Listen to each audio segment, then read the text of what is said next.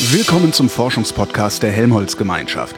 Ich bin Holger Klein und zum 30. Jahrestag der Reaktorkatastrophe von Tschernobyl haben wir außerdem eine Webseite eingerichtet, auf der Helmholtz-Forscher erzählen, wie sie das Ereignis erlebt haben und wie sich deren wissenschaftliche Karrieren dadurch verändert haben.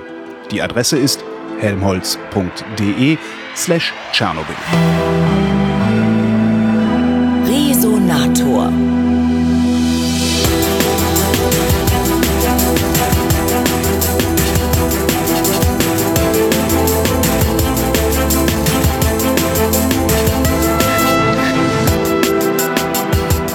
Nach Darmstadt gefahren zum Öko-Institut und mir gegenüber sitzt Christoph Pistner, der ist stellvertretender Bereichsleiter im Bereich Nukleartechnik und Anlagensicherheit. Hallo Herr Pistner. Hallo Herr Klein. Äh, Anlass meines Besuches ist äh, 25, nee 30, Verzeihung, 30 Jahre Tschernobyl. Hm. Ähm, am Dienstag, also dieses Jahr, Dienstag, den 26. April 2016, jährt es sich zum 30. Mal, dass äh, das Atomkraftwerk in Tschernobyl in die Luft geflogen ist. Es ist tatsächlich in die Luft geflogen, ne? Kann man so sagen. Kann man so Fall, sagen. Ja. Ähm, Fangen wir ganz vorne an. Äh, warum sitze ich im Öko-Institut? Sie sind ja, Sie sind ja keine Helmholtz, Sie sind kein Helmholtz-Institut, ne? Gut, warum Sie zu einem Nicht-Helmholtz-Institut gekommen sind, das müssten Sie mir dann erklären. Wir Verdammt. sind ein unabhängiges Forschungsinstitut, ja. ähm, das sich eben jetzt auch seit 30 Jahren mit Fragen der Energieversorgung, aber eben auch der Reaktorsicherheit beschäftigt. Und unser Bereich Nukleartechnik und Anlagensicherheit setzt sich eben mit allen möglichen verschiedenen Fragen der Reaktorsicherheit, Entsorgung und allen damit verbundenen Problemen auseinander. Woher kommt das Öko-Institut? Ich würde mal sagen, das Öko-Institut ist schon aus der Umweltbewegung und den Diskussionen in den 70er und 80er Jahren hervorgegangen, mhm. hat sich zunächst mal in Freiburg gegründet als ein Institut, das sich dort schwerpunktmäßig mit Fragen der Energiewende und äh, Alternativen zur damaligen Energieversorgung auseinandergesetzt hat.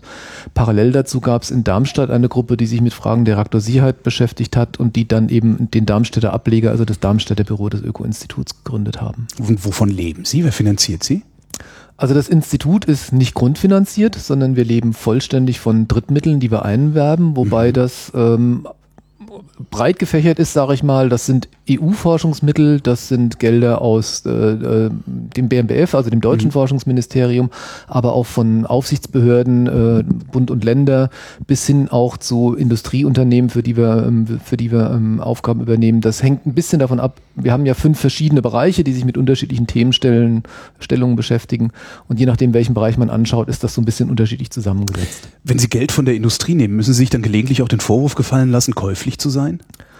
Ähm, ich glaube, den haben wir bisher noch nicht oder wenn überhaupt dann nur extrem selten gehört ja. zum Glück. Das sind äh, vorwiegend, sage ich mal, dann auch Projekte, bei denen beispielsweise jetzt Unternehmen untersuchen, ähm, wie werden bestimmte Produkte bei uns hergestellt, welcher Energieverbrauch fällt dabei an, welcher Rohstoffverbrauch fällt dabei an und wo können wir da was optimieren, wo sind da Potenziale zu Verbesserungen, so dass das mhm. eigentlich eher, sag ich mal, kooperative Projekte sind. Also nicht so die Abteilung Gefälligkeitsgutachten oder so. Hoffentlich das das nicht, nein. Wäre mir jedenfalls so noch nicht bekannt.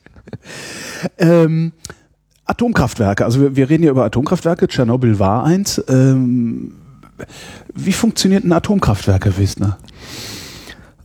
Naja, also es gibt, es gibt den, genau, es gibt sozusagen den, es gibt den eigentlich kerntechnischen Teil und es gibt den eigentlich konventionellen Teil. Im Prinzip erzeugt man im Atomkraftwerk hochkonzentriert Wärme, verdampft mhm. damit Wasser und verdampfendes Wasser kann man nutzen, um Turbinen anzutreiben, die dann einen Generator antreiben, der Strom produziert und ins Netz speist. Also Dampfmaschine. Das kennt man auch aus ja. dem ganz normalen Kohlekraftwerk oder anderen Verbrennungskraftwerken. Mhm.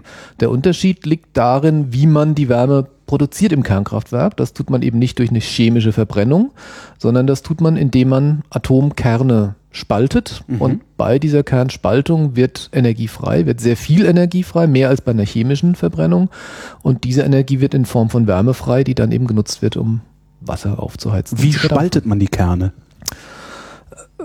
Kerne, also man nimmt schwere Atomkerne, typischerweise Uran. Mhm. Ähm, wenn man wenn Uran ein Neutron einfängt, äh, dann wird es dadurch angeregt, fängt an zu schwingen und kann in zwei Hälften zerbrechen. Bei diesem Zerbrechen ähm, wird, wie gesagt, energiefrei, aber es werden eben auch Neutronen frei. Mhm. Und diese Neutronen kann man jetzt wieder verwenden. Wenn die wieder im Uran eingefangen werden, können weitere Kerne gespalten werden. Dabei wird wieder energiefrei, noch mehr Neutronen und diese noch mehr Neutronen spalten wieder Kerne. Und so geht eben eine Kettenreaktion vonstatten, dass eben einfach kontinuierlich Neutronen produziert werden, die zur Kernspaltung führen, die zur Energie führt, die zu weiteren Kernspaltungen führen und so weiter. Und so Das heißt, ich brauche im Grunde nur ein Neutron und jede Menge Uran und das, das Neutron schieße ich da rein und irgendwann macht's Bumm und dann gibt's Atombombe. Ähm, das wäre der Fall, wenn ich jetzt eben diese Kettenreaktion nicht kontrolliere, sondern wenn Ja. ich eine ausreichende Menge spaltbares Material nehme, ein initiierendes Neutron reingebe und dann eben aus dem einen Neutron drei werden, aus den drei dann neun und so weiter und so fort, dann habe ich eben eine exponentiell ansteigende Energiefreisetzung. Das ist genau das, was wir in der Kernwaffe sehen, was in Genau. der Atombombe passiert. Ähm, das will ich natürlich im Kernkraftwerk nicht haben, weil das kann ich natürlich nicht Sonst wir kontrollieren. Genau. Genau, das ist das, was dann in Tschernobyl letztlich passiert ist. Äh, Da muss ich dafür sorgen, dass eben aus einem Neutron in der nächsten Generation wieder nur ein Neutron wird, also dass sozusagen die Anzahl der Spaltungen über die Zeit konstant bleibt. Und dazu muss ich eben sicherstellen, dass von den typischerweise zwei bis drei Neutronen, sage ich jetzt mal, die pro Spaltung frei werden, eben nur genau eins wieder zu einer neuen Spaltung führt. Dann bleibt meine Leistungsfreisetzung über die Zeit konstant. Und wie mache ich das? Hat dann so ein Atomkraftwerk so einen Neutronensauger irgendwie? Ja, im, im Prinzip hat, hat es das. Also zunächst muss man mal sagen, wenn wir sagen, es werden bei der Kernspaltung zwei bis drei Neutronen im Schnitt frei, dann klingt es erstmal viel. Ähm, die Neutronen werden jetzt aber natürlich zum einen nicht nur im Uran eingefangen, sondern so ein Kernkraftwerk besteht ja aus verschiedenen Elementen. Das Uran ähm, befindet sich in einem, in, typischerweise in einem, in einem Brennstab, in einem Hüllrohr. Da sind also Metalle, mit denen ich das Uran einschließen muss. Dann habe ich gesagt, ich muss natürlich die Wärme abführen. Dafür brauche ich Wasser. Das heißt, da ist auch Wasser im Spiel. Das heißt, da sind andere Materialien. Teile von diesen Neutronen werden also zunächst mal in den anderen Materialien eingefangen. Ah, Äh, sind da, stehen dadurch einfach schon mal nicht mehr zur Verfügung. Aber, aber, ja, äh, Dann, ja. dann, dann, ähm, dann muss ich mir das Uran genauer anschauen. Ja. Das Uran, so wie es in der Natur vorkommt, besteht aus zwei verschiedenen sogenannten Isotopen. Äh, das sind das ist sozusagen das chemische Element Uran, dessen Atomkern besteht aus 92 Protonen, kann aber unterschiedlich viele Neutronen enthalten. Ähm, in der Natur kommen hauptsächlich zwei verschiedene Urankerne vor. Eins mit einem Atomgewicht von 238, wo ich also insgesamt 238 Neutronen und Protonen habe. Und ein Uran 235, wo ich insgesamt 235 Neutronen und Protonen habe. Unterscheidet sich also durch drei Neutronen im Kern. Das Uran 235 ist leicht spaltbar. Wenn das ein Neutron einfängt, hat es eine sehr hohe Wahrscheinlichkeit zu spalten. Das Uran 238 ist nicht spaltbar, jedenfalls nicht mit langsamen Neutronen. Da müssen die Neutronen sehr hohe Energie haben, noch zusätzlich, um das Uran 238 das heißt, da bräuchte ich dann noch einen, zu Beschleuniger daneben, der, der die Dinger. Ja, beziehungsweise äh, ich brauche eben hochenergetische Neutronen, die kommen teilweise bei der Kernspaltung auch mit diesen hohen Energien vor, werden aber eben sehr schnell durch Stöße im Material abgebremst und dann reicht die Energie nicht mehr aus, um Uran 238 zu spalten. Ja. Wenn ich jetzt in die Natur gucke, finde ich eben diese beiden Isotope, Uran 238, Uran 235 vor, aber nur 0,7 Prozent des Urans in der Natur sind dieses leicht spaltbare Uran 235. Der Großteil, die 99,3 Prozent, sind dieses Uran 238. Wenn ich jetzt also dieses Uran aus der Natur nehme und darin versuche, eine Kettenreaktion aufrechtzuerhalten, dann kommt aus einer Spaltung im Uran 235 zwei bis drei Neutronen raus. Dann haben die natürlich erstmal eine große Wahrscheinlichkeit, von den 99,3 Prozent Uran 238 eingefangen zu werden. Da Warum? sind sie weg. Ja, weil davon einfach mehr Ach da so, ist. weil davon mehr ja, da- okay, ich ich habe dachte, das hätte irgendwie 99,3 Prozent andere- Uran andere 208. Nee, Eigenschaften. ja, Okay. also es, man kann dann darüber reden, wie wahrscheinlich ist es jeweils noch eingefangen werden, aber es ist einfach viel mehr. Ja. Ja. sind 99,3 Prozent. Wenn ich das da einfange, dann ist es einfach weg, steht mir für die Kettenreaktion nicht mehr zur Verfügung. Ähm, es passiert dann noch was, es wandelt sich um in einen anderen Stoff, können wir gleich mal drüber reden, aber zunächst mal ist es einfach für die Kettenreaktion weg. Und wenn ich mir jetzt die Bilanz angucke, ich erzeuge zwei bis drei Neutronen. Diese Neutronen ähm, machen dann erstmal Streuprozesse, also fliegen durch den, fliegen durch den Reaktorkern durch und werden eben zum Teil vom im Uran 238 eingefangen, werden zum Teil im Wasser eingefangen, werden zum Teil in diesen ganzen Strukturmaterialien, die ich da brauche, Metallhüllrohre und so weiter und so fort eingefangen. Am Ende bleibt dann eben relativ doch wenig übrig. So, Ja. Ich muss also erstmal überhaupt gucken, kann ich meine Kettenreaktion überhaupt aufrechterhalten. Das ist also eher ein Problem, dass ich zu wenig Neutronen habe. Kann ich da nicht einfach mehr Uran 235 reinschmeißen? Ganz genau. Das ist, also ich habe jetzt zwei Möglichkeiten. Wenn ich mit Natururan einen Reaktor bauen will, dann muss ich dafür sorgen, dass diese Neutronenabsorption in den anderen Elementen möglichst gering ist. Dafür muss ich ganz spezielle Reaktortypen bauen, die zum Beispiel statt normalem Wasser für die Kühlung schweres Wasser Das für die Kühlung verwenden. schwere das Wasser, berühmte genau. schwere Wasser, genau. Das schwere Wasser hat die Eigenschaft, dass sein, sein, der Wasserstoff, der in dem Wasser enthalten ist, eben nicht nur aus einem Proton besteht, sondern aus einem Proton und einem Neutron. Schwer Mhm. ist deswegen. Und fängt dadurch viel weniger Neutronen ein. Dadurch stelle ich sicher, dass in diesem schweren Wasser viel weniger Neutronen eingefangen werden, also mehr übrig bleiben für die Kettenreaktion. Ja. Und damit kann ich dann auch mit Natururan eine Kettenreaktion aufrechterhalten. Die Alternative ist, ich bleibe bei konventionellem Wasser, was einfach viel einfacher verfügbar ist und viel billiger ist. Dann wird es schwierig mit der Aufrechterhaltung der Kettenreaktion, also erhöhe ich den Anteil am Uran 235 in meinem Gesamturan durch die sogenannte Anreicherung. Das ist das, wofür man dann die äh, berühmten Gas-Ultrazentrifugen braucht. Ganz genau, dafür Hab ich auch nie verstanden. Zum Beispiel Gas-Ultrazentrifugen. Die Idee dabei ist einfach, wir haben, wie gesagt, in dem Uran, das wir draußen in der Natur finden, Uran 238, das ist etwas schwerer, 238 Teile im Atomkern, und Uran 235, das ist etwas leichter. Chemisch sind die identisch. Ich kann die nicht durch irgendeinen chemischen Prozess voneinander trennen. Ich muss mir also die Physik zunutze machen. Im Zweifelsfall hier einfach die Eigenschaft, dass sie unterschiedlich schwer sind. Also wandle ich das Uran, das ich in der Natur finde, in, ein, in eine gasförmige Form um, in das sogenannte Uranhexafluorid. Und als Gas Ultrazentrifugen. fülle ich das dann in eine Zentrifuge, die sich sehr schnell dreht. Und Ja. das kennen Sie, wenn Sie irgendwas sehr schnell dreht, dann separiert sich das aufgrund der Unterschiede im Gewicht. Das heißt, Ja. das Schwerere ist dann weiter außen, das Leichtere ist weiter innen. Und das Und so- kann ich absaugen und Genau, äh, dann nehme ich, nehme ich innen und außen jeweils getrennt ab und dann habe ich eben eine, eine Trennung der leichteren Isotope von den schwereren Isotopen Mhm. und kann auf die Art und Weise Uran anreichern. Es gibt auch noch andere Technologien, die ich, die ich dafür verwenden könnte, aber heute wird eben typischerweise diese ähm, Gas-Ultrazentrifugentechnik dafür großtechnisch eingesetzt. Aber wie, wenn, wenn, also ich, äh, ich hau da jetzt drei Neutronen raus, ähm, die verfangen sich hier und da, also im Wasser und im Metall und sonst wo. Ähm, woher weiß ich denn oder wie, wie bekomme ich es hin, dass ich genug Neutronen freisetze, dass überhaupt am Ende noch welche übrig sind, um weiter eine Kernspaltung Also durchzuführen? da habe ich, äh, da habe ich eigentlich wenig Möglichkeiten, denn sozusagen die Frage, wie viele Neutronen kommen raus, das sagt mir einfach die Physik. Ja, das hängt ein bisschen davon ab, wie, wie, wie viel Energie bringen die Neutronen mit, die zu meiner Spaltung führen. Neutronen, die aus der Spaltung freigesetzt werden, sind zunächst mal relativ schnell. Sie sind hochenergetisch. Die werden dann aber relativ schnell auch abgebremst, indem sie mit dem Material, in dem sie sich befinden, St- Stöße machen. Also Ja. mit dem Wasser typischerweise stoßen und dabei geben sie Energie ab, werden dann abgebremst und werden dann langsam. Wenn so ein langsames Neutron eingefangen wird, bringt es im Prinzip nur die Bindungsenergie im Kern mit, aber keine kinetische Energie, also kein, weil es selbst keine Energie mehr hat. Dann werden typischerweise eben so zwei bis zweieinhalb Neutronen pro Kernspaltung frei. Wenn ich das Neutron direkt aus der Kernspaltung habe und es noch viel Energie mit sich bringt und das direkt eingefangen wird, dann kommen dabei ein bisschen mehr Neutronen raus, dann liege ich eher so bei zweieinhalb bis drei Neutronen.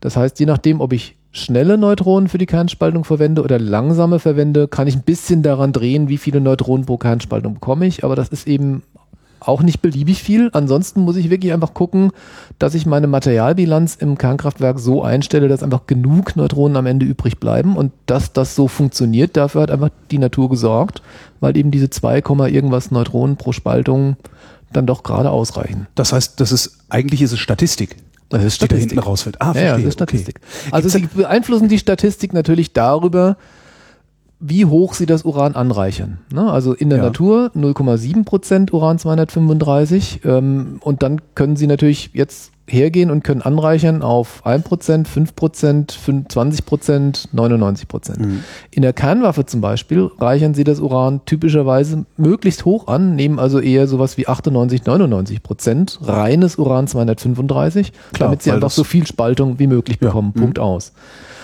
In einem Kernkraftwerk reichen ihnen schon typischerweise drei bis fünf Prozent Uran 235, damit sie dann eben eine Kettenreaktion aufrechterhalten können, dass die Gewinnverlustbilanz okay ist, damit ihr Kernkraftwerk einfach betrieben werden kann. Was würde passieren, wenn ich da jetzt 20 Prozent drin hätte, würde mir dann das Kernkraftwerk um die Ohren fliegen? Mm, nee, äh, auch mit 20 Prozent können Sie ein Kernkraftwerk betreiben. Es gibt auch durchaus Kraftwerke, die mit hohen Anreicherungen betrieben worden sind. Der sogenannte Hochtemperaturreaktor Ja, war auch so ein gehört, Kraftwerkskonzept, das, äh, das damit gearbeitet hat, dass ich eben hohe Konzentrationen habe. Das können Sie im Prinzip auch machen. Sie müssen dann eben aber auch entsprechend Ihren Reaktor so auslegen, dass das noch funktioniert, dass die Neutronenbilanz trotzdem aufgeht. Das heißt mehr Wasser, mehr Eisen. Mehr Wasser, kleinerer Reaktorkern. Sie haben ja auch Verluste dadurch, dass Neutronen aus dem Reaktorkern nach außen fliegen, sozusagen Mhm. nach außen einfach verloren gehen als Leckage in, in die Umgebung. Ähm, also über solche Dinge können Sie dann beeinflussen, wie viele Neutronen bleiben mir eigentlich äh, verfügbar. Wo entsteht dann die Wärme, die ich abführe und äh, in die Turbine leite? Oder erstmal, mit der ich das Wasser koche? Ja, die Wärme ähm, entsteht zum größten Teil daraus, dass der Urankern in zwei ungefähr gleich schwere, bisschen, bisschen verschieden, aber ungefähr gleich schwere Teile zerbricht und diese beiden Teile bewegen sich mit großer Geschwindigkeit voneinander weg. Also die stoßen sich elektrisch ab Mhm. und be ähm, bewegen sich einfach auseinander. Und das ist sozusagen die kinetische Energie dieser Atomkerne, die in Wärme umgesetzt wird. Das ist kinetische Energie, Bewegungsenergie die wird in Wärme umgesetzt, also direkt im Brennstoff, im, im Kernreaktor, das Uran, der Uranbrennstoff, der heizt sich sehr stark auf. Aber wie führe ich diese Wärme ab? Die also ich kann jetzt nicht die, die äh, Kerne sammeln. Nee, genau. Also- Die, die Kerne stoßen im, im Uran, führen dazu, dass sozusagen das Uran heiß wird. Ja. Ähm, Achso, der Brennstab der, wird heiß. Brenn, der Brennstab selbst wird sehr heiß, also Ja. die Innentemperaturen liegen bei mehreren hundert Grad, der Oberflächentemperatur dann so bei, hm, weiß gar nicht genau, 300, 400 Grad sowas in dem Dreh.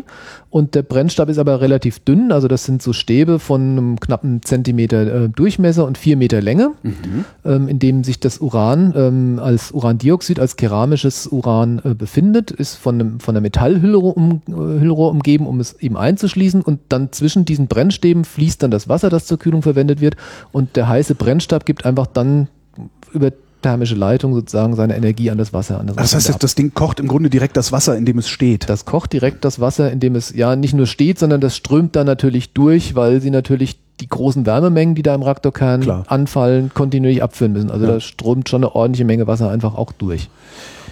Dann gibt es das auch, auch was, was man immer wieder hört, die Steuerstäbe. Was ist das? Genau. ähm, also ich habe gesagt, sie müssen natürlich, äh, sie, sie kriegen aus der Kernspaltung eine bestimmte Anzahl an Neutronen, Ja. von denen gehen dann je nach Aufbau ihres Reaktorkerns Neutronen verloren, weil sie eingefangen werden, ähm, weil sie im Wasser eingefangen werden, weil sie im Uran 238 eingefangen werden, weil sie den Reaktorkern verlassen. Ähm, sie stellen sozusagen durch die Geometrie, durch die Anordnung, durch die, Wa- durch die Wahl der Anreicherung sicher, dass sie sozusagen in dem Bereich liegen, in dem sie aber genau die Kettenreaktion aufrechterhalten können. Mhm. Jetzt verändert sich aber natürlich im Laufe des Betriebs verändern sich verschiedene Faktoren. Ne? Die Temperaturen in ihrem Reaktor verändern sich, was zu Unterschieden führt, wie gut sie Neutronen einfangen oder nicht einfangen. Mhm. Die Dichten verändern sich. Und vor allem verändert sich auch die Zusammensetzung des Brennstoffs selbst. Klar. Denn sie der- spalten ja das ja. Uran 235, das sie am Anfang reingesteckt haben. Das wird also im Laufe der Zeit weniger.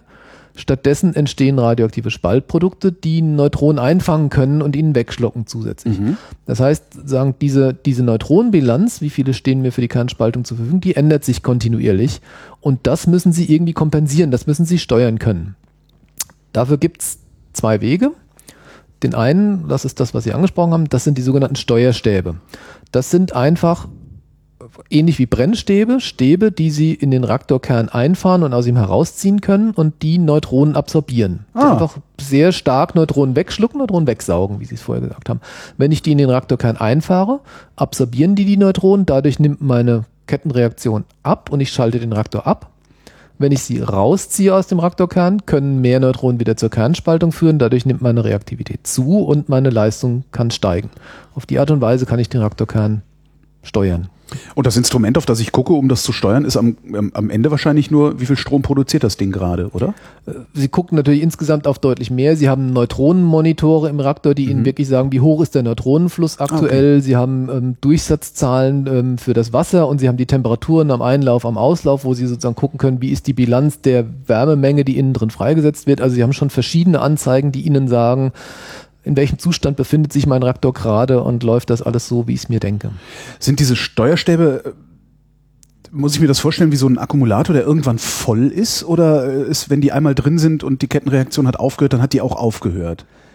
Ähm, Also zunächst mal, wenn die drin sind und die Kettenreaktion hat aufgehört, dann ist Schluss. Also die Steuerstäbe sind typischerweise, also sie sind aus einem stark neutronenabsorbierenden Material wie Bohr zum, mhm. ähm, zum Beispiel aufgebaut und die sind sozusagen, die sind schwarz für Neutronen. Also wenn da Neutronen reingehen, werden die absorbiert. Natürlich baut sich auch dieses Bohr im Laufe der Zeit ab. Mhm. Ja, insofern mhm. sind auch Steuerstäbe jetzt nicht unendlich lange einsetzbar, aber äh, sozusagen kurz, also auf der Zeitskala, auf der wir jetzt reden, sind die einfach schwarz und ein Neutron, das da reinkommt, wird absorbiert, mhm. ist weg, Punkt, und die bleiben auch so. Und wenn der Reaktor mal ausgeschaltet ist, haben sie zwar kontinuierlich noch eine Neutronennachproduktion aus den radioaktiven Zerfällen, aber mhm. das sind eben nur noch sehr, sehr wenige und sie sind eben so weit unterkritisch, dass da keine Kettenreaktion mehr anläuft. Was war die andere Möglichkeit, den Reaktor zu steuern? Sie sagten Steuerstäbe und? Genau, also die andere Möglichkeit, das gilt jetzt wiederum nur für einen bestimmten Reaktortyp, der aber eigentlich international am weitesten verbreitet ist, den sogenannten Druckwasserreaktor. Ähm, bei dem können Sie außerdem ähm, dem Kühlmittel selbst ein Neutronengift, eben auch Bohr, zusetzen. Ähm, und Sie können, das, das Kühlmittel wird ja kontinuierlich umgewälzt, es wird auch gereinigt, weil darin auch radioaktive Stoffe anfallen und Sie können eben diesem Kühlmittel auch Bohrsäure zugeben und durch diese Borierung haben Sie sozusagen einen zusätzlichen Neutronenabsorber im Reaktorkern. Wenn Sie jetzt den Reaktor gerade frisch beladen haben und er besonders viel Uran-235 hat, also sehr mhm. reaktiv ist, dann tun Sie viel Bohr in das Kühlmittel und wenn dann im Laufe des Reaktorbetriebs so über ein Jahr typischerweise eben immer mehr von dem Uran-235 verbrannt wird, dann reduzieren Sie diese Menge an Bohr, die Sie gleichmäßig im Kühlmittel gelöst haben und kompensieren damit sozusagen den Uranabbrand das hilft ihnen einfach dabei, dass sie nicht ständig Steuerstäbe reinfahren und rausziehen müssen und dass die auch nicht die ganzen sozusagen am Anfang weit drin sein müssen, ja. um die Überschussreaktivität zu kompensieren, sondern sie haben das eben über dieses im, im Kühlmittel gelöste Bohr schon erreicht. Das klingt alles eigentlich ziemlich trivial. Ähm, war das schwer herauszufinden, dass sowas funktioniert? Also die Erfindung des äh, Kernkraftwerks? ähm, also ich würde mal sagen. Na, also wenn man das Pferd von hinten aufzäumt, ja, ja. klingt so meist ziemlich alles trivial. Von daher ja, naja, also man, vielleicht erstmal muss man unterscheiden natürlich zwischen der Physik und der Technik. Ne? Ja. Also die, die Physik ist dann eigentlich, äh, klingt relativ einfach. Ich nehme ein Neutron, das wird eingefangen, das spaltet, dabei wird Wärme frei, damit heizt sich Wasser auf und dann treibe ich damit eine Turbine und Generator. Auf die Punkt. Idee muss man erstmal kommen. Ne? Na, soweit aber erstmal so, so, so einfach, so trivial, ja, so genial. Ähm, die technische Umsetzung ist dann eine andere Frage, weil da tauchen dann nämlich die eigenen eigentlichen wirklichen Probleme auf. Aber ich sag mal, die, die Idee, als man, als man irgendwann mal festgestellt hat, es gibt diesen Prozess der Kernspaltung. Also mhm. das war ja nicht von Anfang an klar. Man hatte, man, man kannte irgendwann mal sozusagen die, die natürlichen Elemente, die es in der Umwelt so gibt. Man kannte auch radioaktive Zerfälle, bei denen sich sozusagen schwerere Elemente in leichtere umwandeln. Aber die sind immer, sage ich mal, nur in Einzelschritten passiert. Das heißt, sie haben vielleicht mal ein Proton in ein Neutron oder umgekehrt umgewandelt oder sie haben vielleicht mal ein Alpha-Teilchen bestenfalls aus dem Kern ausgestoßen und sind dadurch von, von sehr schweren zu langsam etwas leichteren Kernen gegangen. Solche Kettenreaktionen kannte man. Und dann hat man aber irgendwann genau diesen Prozess sozusagen festgestellt, wenn jetzt ein Neutron eingefangen wird, kann der Kern tatsächlich in zwei Hälften zerbrechen. Mhm. Das war bis zu dem Zeitpunkt eigentlich unvorstellbar gewesen. Dann, damit hatte man, damit hatte man sozusagen vorher nicht gerechnet. Dann war zunächst mal die Frage noch offen, okay, wie, wie passiert das? Wie kann man das auslösen? Da ging es eben um die Frage, okay, das kann ich durch den Einfang von Neutronen auslösen. Und dann war die Frage, die danach kam, und wo kommen denn jetzt diese Neutronen her? Wollte und, ich auch gerade fragen, wo kriegt da, man die eigentlich her? Ja. ja, und da musste man dann eben auch, da konnte man dann aber eben auch relativ schnell feststellen, dass bei diesem radioaktiven Zerfall eben auch Neutronen freigesetzt werden okay. zusätzlich. Mhm. So, und nachdem diese Elemente dann irgendwann mal, kan mal bekannt waren, ein Kern kann in zwei Hälften zerbrechen, dabei wird sehr viel Energie frei und es werden Neutronen frei. Da war dann auch sehr schnell klar, okay, das kann man zur Energieerzeugung im großen Stil theoretisch nutzen. Und dann hat man es gebaut und die technische Umsetzung macht die eigentliche Probleme, haben Sie gesagt. Was sind die Probleme? ähm, die, die Probleme, also sage ich mal, für die unmittelbare Anwendung liegen natürlich in der dabei entstehenden Radioaktivität zunächst ja. mal äh, ganz, ganz wesentlich. Ne? Also der, der Kern spaltet in zwei Hälften der Spaltungsprozess ist ein statistischer Prozess, also da entsteht ein breites Spektrum an verschiedenen Spaltprodukten, einfach mit bestimmten Wahrscheinlichkeiten. Da, das können ganz unterschiedliche chemische Elemente sein, mit unterschiedlichem, mit unterschiedlichem Gewicht. Sie haben auch ähm, den Effekt, dass, ich habe ja vorher gesagt, es gibt ähm, im Atomkern äh, Protonen und Neutronen, ja. die Protonen machen aus, um welches chemisches Element handelt es sich und je nach Neutronenzahl unterscheiden wir dann bei einem chemischen Element äh, nochmal verschiedene Isotope wie mhm. das Uran-235 und das Uran-238. Wenn man sich das jetzt auf einer Karte, der sogenannten Nuklidkarte anschaut, dann sieht man, dass man sozusagen im Bereich ganz leichte Elemente typischerweise ungefähr gleich viele Neutronen und Protonen im Kern hat. Wenn man aber zu sehr schweren Elementen geht, dann überwiegt die Anzahl der Neutronen im Kern gegenüber den Protonen. Mhm. Das liegt daran, dass sich die Protonen elektrisch abstoßen, die Neutronen nicht. Mhm. Wenn ich also umso schwerere Kerne aufbaue, dann stoßen sich mehr Protonen umso stärker ab. Ja. Und um das zu kompensieren, habe ich mehr Neutronen drin, die durch die starken Kernkräfte für die Bindung sorgen. Okay. So. Wenn ich aber jetzt einen schweren Kern nehme, zerbreche den in zwei Hälften, dann gehe ich ja so in diesen mittleren Bereich, wo ich Stimmt, eigentlich das sind eher zu viele Neutronen da, um das Ding überhaupt noch zusammenzuhalten. Ja. Protonen und mhm. Neutronen haben will, mhm. also habe ich da tendenziell einen Neutronenüberschuss. Und das führt eben dazu, dass die Spaltprodukte, die entstehen, eben typischerweise zu viele Neutronen haben und danach eine radioaktive Zerfallskette durchlaufen hin zu stabileren Elementen beziehungsweise Isotopen. Und radioaktiv strahlen heißt, es gibt Neutronen ab. Radioaktiv strahlen heißt in dem Fall vor allem Alpha- und Beta-Zerfälle, ähm, Gamma-Zerfälle für die interne Abregung, zum Teil auch Neutronen. Ein paar Neutronen kommen auch aus den Spaltprodukten raus, aber vor allem sind das Alpha- und Beta-Zerfälle, bei denen aber einfach auch zusätzlich Wärme und Energie dadurch freigesetzt wird. Was ist, was ist denn das Gefährliche? Also was, was bei der, bei den, bei den, äh, ja, sind die Neutronen das Ungesunde oder ist äh, die Alpha-Strahlung oder die Beta-Strahlung das Ungesunde oder alles? Alles, alles. Ähm, das hängt ein bisschen jetzt davon ab, äh, sozusagen, was sie mit der, was sie mit der Radioaktivität machen. Also ähm, die, die wir haben vier Strahlungsarten letzten Endes, wenn wir über die radioaktiven Spaltprodukte im Kernkraftwerk mhm. reden. Alpha-Strahlung, Beta-Strahlung, Gamma-Strahlung, Neutronenstrahlung. Okay. Alpha-Strahlung ist im Prinzip ein Zerfall, bei dem ein, ein Heliumkern, also ein relativ schweres Teilchen aus dem Kern rausfliegt. Mhm. Dadurch, dass es ein relativ schweres Teilchen ist, kann ich's, kommt es nicht sehr weit, wird sehr schnell eingefangen, bringt aber viel Energie mit sich. Mhm. Wenn ich einen Alpha-Strahler draußen in der Natur habe, dann kommt typischerweise dessen Alpha-Strahlung nicht bis zu mir, macht mir also erstmal nichts. Wenn ich ihn aber bei Unfällen oder anderen Dingen in den Körper aufnehmen würde, dann kann mich gerade diese Strahlung natürlich besonders stark belasten, weil sie schon immer im Körper drin ist, viel Energie lokal deponieren kann. Ist das, es gab diese Geschichte von diesem russischen Geheimagenten, der in London mit irgendeiner Strahlungsquelle vergiftet Polonium wurde. Polonium, genau. genau. Ist das das? Genau.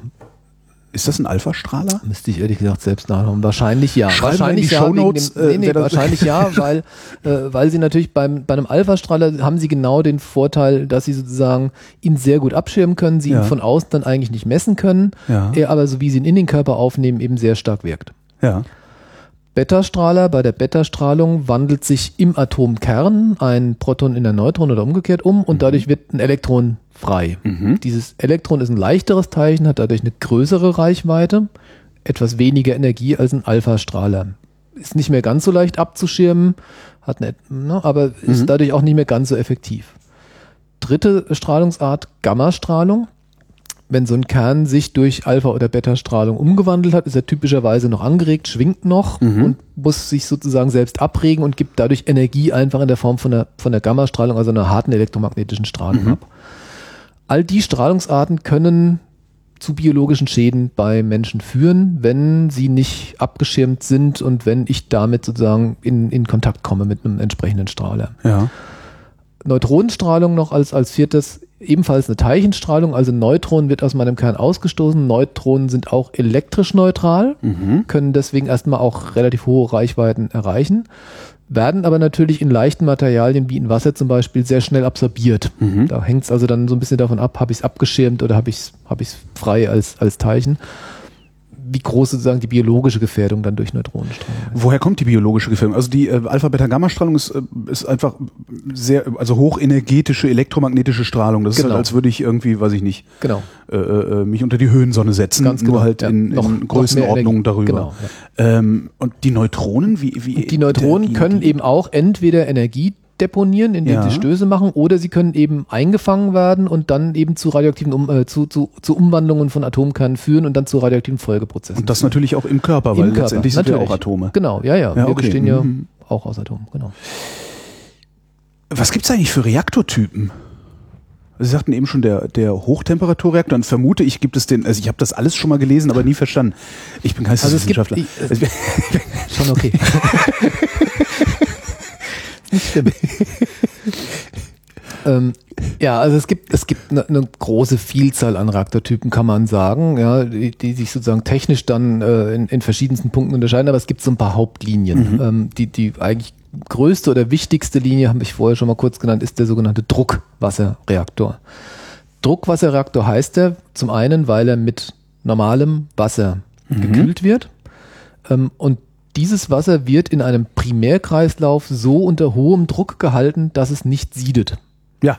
Das heißt, ich habe meinen Reaktorkern, der ist mhm. heiß, ich pumpe kaltes Wasser von unten typischerweise durch den Reaktorkern hindurch, dabei wird es heiß, nimmt mhm. Wärme auf ich halte aber den Druck so hoch, dass es nicht anfängt zu sieden. Das heiße Wasser fließt dann oben wieder aus dem Reaktorkern raus, mhm. aus dem Reaktordruckbehälter raus und wird dann über ähm, entsprechende Kühlmittelleitungen in einen sogenannten Dampferzeuger geführt. Ja. Und in diesem Dampferzeuger wird die Energie, die Wärme auf, eine Sekundä auf einen sekundären Kühlkreislauf übertragen. Mhm. Auf der Sekundärseite verdampft dann tatsächlich Wasser. Also in den Dampf der Dampferzeuger hat eine Primärseite, wo das heiße Wasser aus meinem Reaktorkern mhm. durchfließt und hat eine Sekundärseite. Auf die speise ich Wasser ein und das verdampft dann durch den Wärmeübertrag aus der das Primärseite. Heißt, das heißt, mein, mein, mein Kernreaktor ist im Grunde äh, die Kohle, die ich unten äh, in die Dampfmaschine schaufle. Genau. Okay. Ja, genau. Ähm, aber eben nicht unmittelbar siedendes Wasser erzeugt, sondern erstmal nur heißes Wasser mhm. erzeugt und erst in einem Dampferzeuger erzeuge ich dann in der Sekundärseite Dampf und der treibt dann meine Turbine an. Das ist der Druckwasserreaktor. Mhm. Zweiter, bei uns in Deutschland auch existierender Reaktortyp ist der sogenannte Siedewasserreaktor. Mhm. Da habe ich eben genau nur einen Kühlkreislauf. Das heißt, ich speise Wasser in den Reaktorkern ein und dort siedet es direkt. Also mein Druck ist nicht so groß in meinem, in meinem, in meinem Kühlkreislauf. Das Wasser kann sieden und es entsteht heißer, überhitzter Dampf. Mhm. Diesen Dampf führe ich direkt auf die Turbine, kondensiere ihn danach und speise das Wasser wieder ein. Das ist der Siedewasserreaktor. Mhm. Neben diesen beiden Haupttypen, die wir jetzt hier in Deutschland auch haben, ähm, gibt es jetzt noch eine Anzahl verschiedener andere Reaktoren. Wir haben vorher darüber geredet, dass es zum Beispiel Natururanreaktoren gibt, ja. also sogenannte Schwerwasserreaktoren, bei denen eben die, die Abbremsung der Neutronen nicht mit, mit dem Wasser, mit dem normalen Kühlwasser passiert, sondern mit schwerem Wasser passiert. Dafür kann ich dann eben Natururan einsetzen, weil ich weniger Neutronenverluste an das Wasser habe. Es gibt Graphit moderierte Reaktoren, bei denen ich zur Abbremsung der Neutronen statt dem Wasser Graphit verwende, also ja. also Kohlenstoff verwende, auch ein, auch ein leichtes chemisches Element, das einfach über Stöße die Neutronen abbremst, mhm. aber eben nicht zur Kühlung eingesetzt wird. Graphit moderierte Reaktoren, da wird diese Moderationsfunktion eben von dem Graphit übernommen, der aber die Sto Kühlung, Steuerstäbe war das, ne? Moderation? Nee, Moderation nee. ist das Abbremsen der Neutronen. Ah, okay. Mhm. Wenn die Neutronen freigesetzt werden, wie gesagt, sind sie, mhm. sind sie mhm. sehr schnell und typischerweise bremse ich die Neutronen ab auf, auf langsame Energien, dass sie einfach mhm. thermalisiert sind, thermisch geworden sind und diese Neutronen werden dann erst eingefangen. Okay. So. Ähm, wenn ich den Job vom Graphit machen lasse, muss ich aber natürlich trotzdem noch die Wärme irgendwo abführen, ja. die ich in meinem Reaktor erzeugt habe. Dann gibt es Graphit-moderierte gasgekühlte oder Graphit-moderierte wassergekühlte Reaktoren. Also ich muss den Kühlungsjob immer noch machen lassen. Ja. Dafür nehme ich dann leichtes oder schweres Wasser. Da gibt es dann verschiedene Spielarten, mhm, mhm. wie man das machen kann. Das sind alles jetzt Reaktorgruppen, bei denen ich die Neutronen, wie eben gesagt, abbremse, also thermalisiere, sogenannte thermische Reaktoren.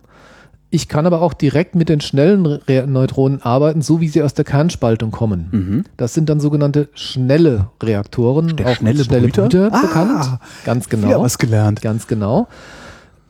Wenn ich die Neutronen nicht abbremsen will, sondern als schnelle Neutronen verwenden will, ähm, bringt mir das zwei Vorteile. Mhm. Bei der Spaltung mit den schnellen Neutronen bekomme ich etwas mehr Neutronen pro Spaltung raus. Mhm. Ja, bin ich also brauche also weniger Uran. Ich ja. brauche weniger Uran, beziehungsweise kann mit den Neutronen noch was anfangen. Ich kann okay. was erbrüten. Kommen wir gleich noch ja. zu vielleicht. Ähm, ähm, und, und ich habe eine höhere Spaltausbeute. Also die, die Wahrscheinlichkeit, dass mein Neutron nicht einfach nur eingefangen wird, sondern tatsächlich zu einer Spaltung führt, wird größer. Das mhm. gibt so Konkurrenzprozesse in meinem Uran. Das Neutron kann eben zur Kernspaltung führen. Es könnte aber theoretisch auch einfach nur angelagert werden und mein Uran umwandeln in ein anderes chemisches Element. Das heißt, mit schnellen Neutronen bin ich diesbezüglich einfach effizienter, besser. Mhm. Mein Problem ist aber natürlich, ähm, ich erzeuge Wärme, die Wärme muss ich abführen. Ich muss den Reaktor also irgendwie kühlen. Kühlen tut man großtechnisch eben typischerweise mit Wasser. Ja. Wenn ich Wasser in den Reaktorkern bringe, dann stoßen die Neutronen, die aus der Kernspaltung frei werden, mit den Wassermolekülen und werden abgebremst. Ja. Dann sind sie langsam. Wenn ich das vermeiden will, kann ich also kein Wasser verwenden zur Kühlung meines Reaktors. Ich muss mir irgendwas anderes überlegen, um den Reaktor zu kühlen. Ja, ich muss große Wärmemengen auf kleinem Raum abführen, Mhm. kann kein Wasser dafür nehmen. Deswegen werden solche Reaktoren dann eben typischerweise mit einem Flüssigmetall gekühlt. Man nimmt also Natrium also- oder Blei Okay. als typische Kühlmittel und erhitzt das so weit, dass es flüssig wird und wälzt dann einfach flüssiges Metall um, das eben die Wärme aus dem Reaktorkern aufnimmt und dann an der Sekundärseite mit Wasser. Ich finde, jetzt abgibt. wird's gespenstisch irgendwie. Aber wahrscheinlich auch nur, weil wir alle Terminator gesehen haben. Ja, ja, naja, gut, so intelligent ist das Metall jetzt nicht, aber, aber es ist eben, es ist eben flüssig und also es wird insofern gespenstisch, also es wird nicht wirklich gespenstisch, aber es wird tatsächlich problematisch. Mit Wasserkühlung hat man eben sehr, sehr viel großtechnische Erfahrung. Das Ja. kennt man, das weiß man, wie man es geht aus dem ganzen konventionellen Kraftwerksbau. Mit Metallkühlung eben nicht so viel Erfahrung. Das macht man eben typischerweise nicht.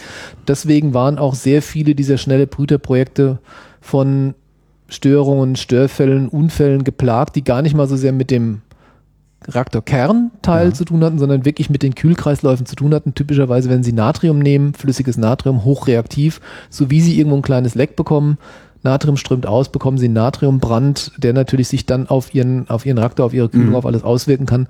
Das heißt, gerade bei dem Reaktorkonzept ist eben die Kühlung technisch dann schon auch ein großes Problem. Ist sowas denn je irgendwo in Betrieb genommen worden oder ist das nur im Versuchsstadium geblieben? Es sind schon verschiedene schnelle Brüter auch weltweit gebaut und betrieben worden. Es gibt zurzeit äh, einen als kommerziellen Reaktor bezeichneten schnellen Brüter in Russland. Ein Mhm. zweiter wird auch gerade angefahren, ähm, ähm, bei denen es läuft. Aber es gab weltweit Programme äh, für schnelle Brüter, in, auch in Deutschland. Äh, Kalkar ne? Ja, äh, damals in Bau befindliche Anlage, die aber nie fertiggestellt wurde.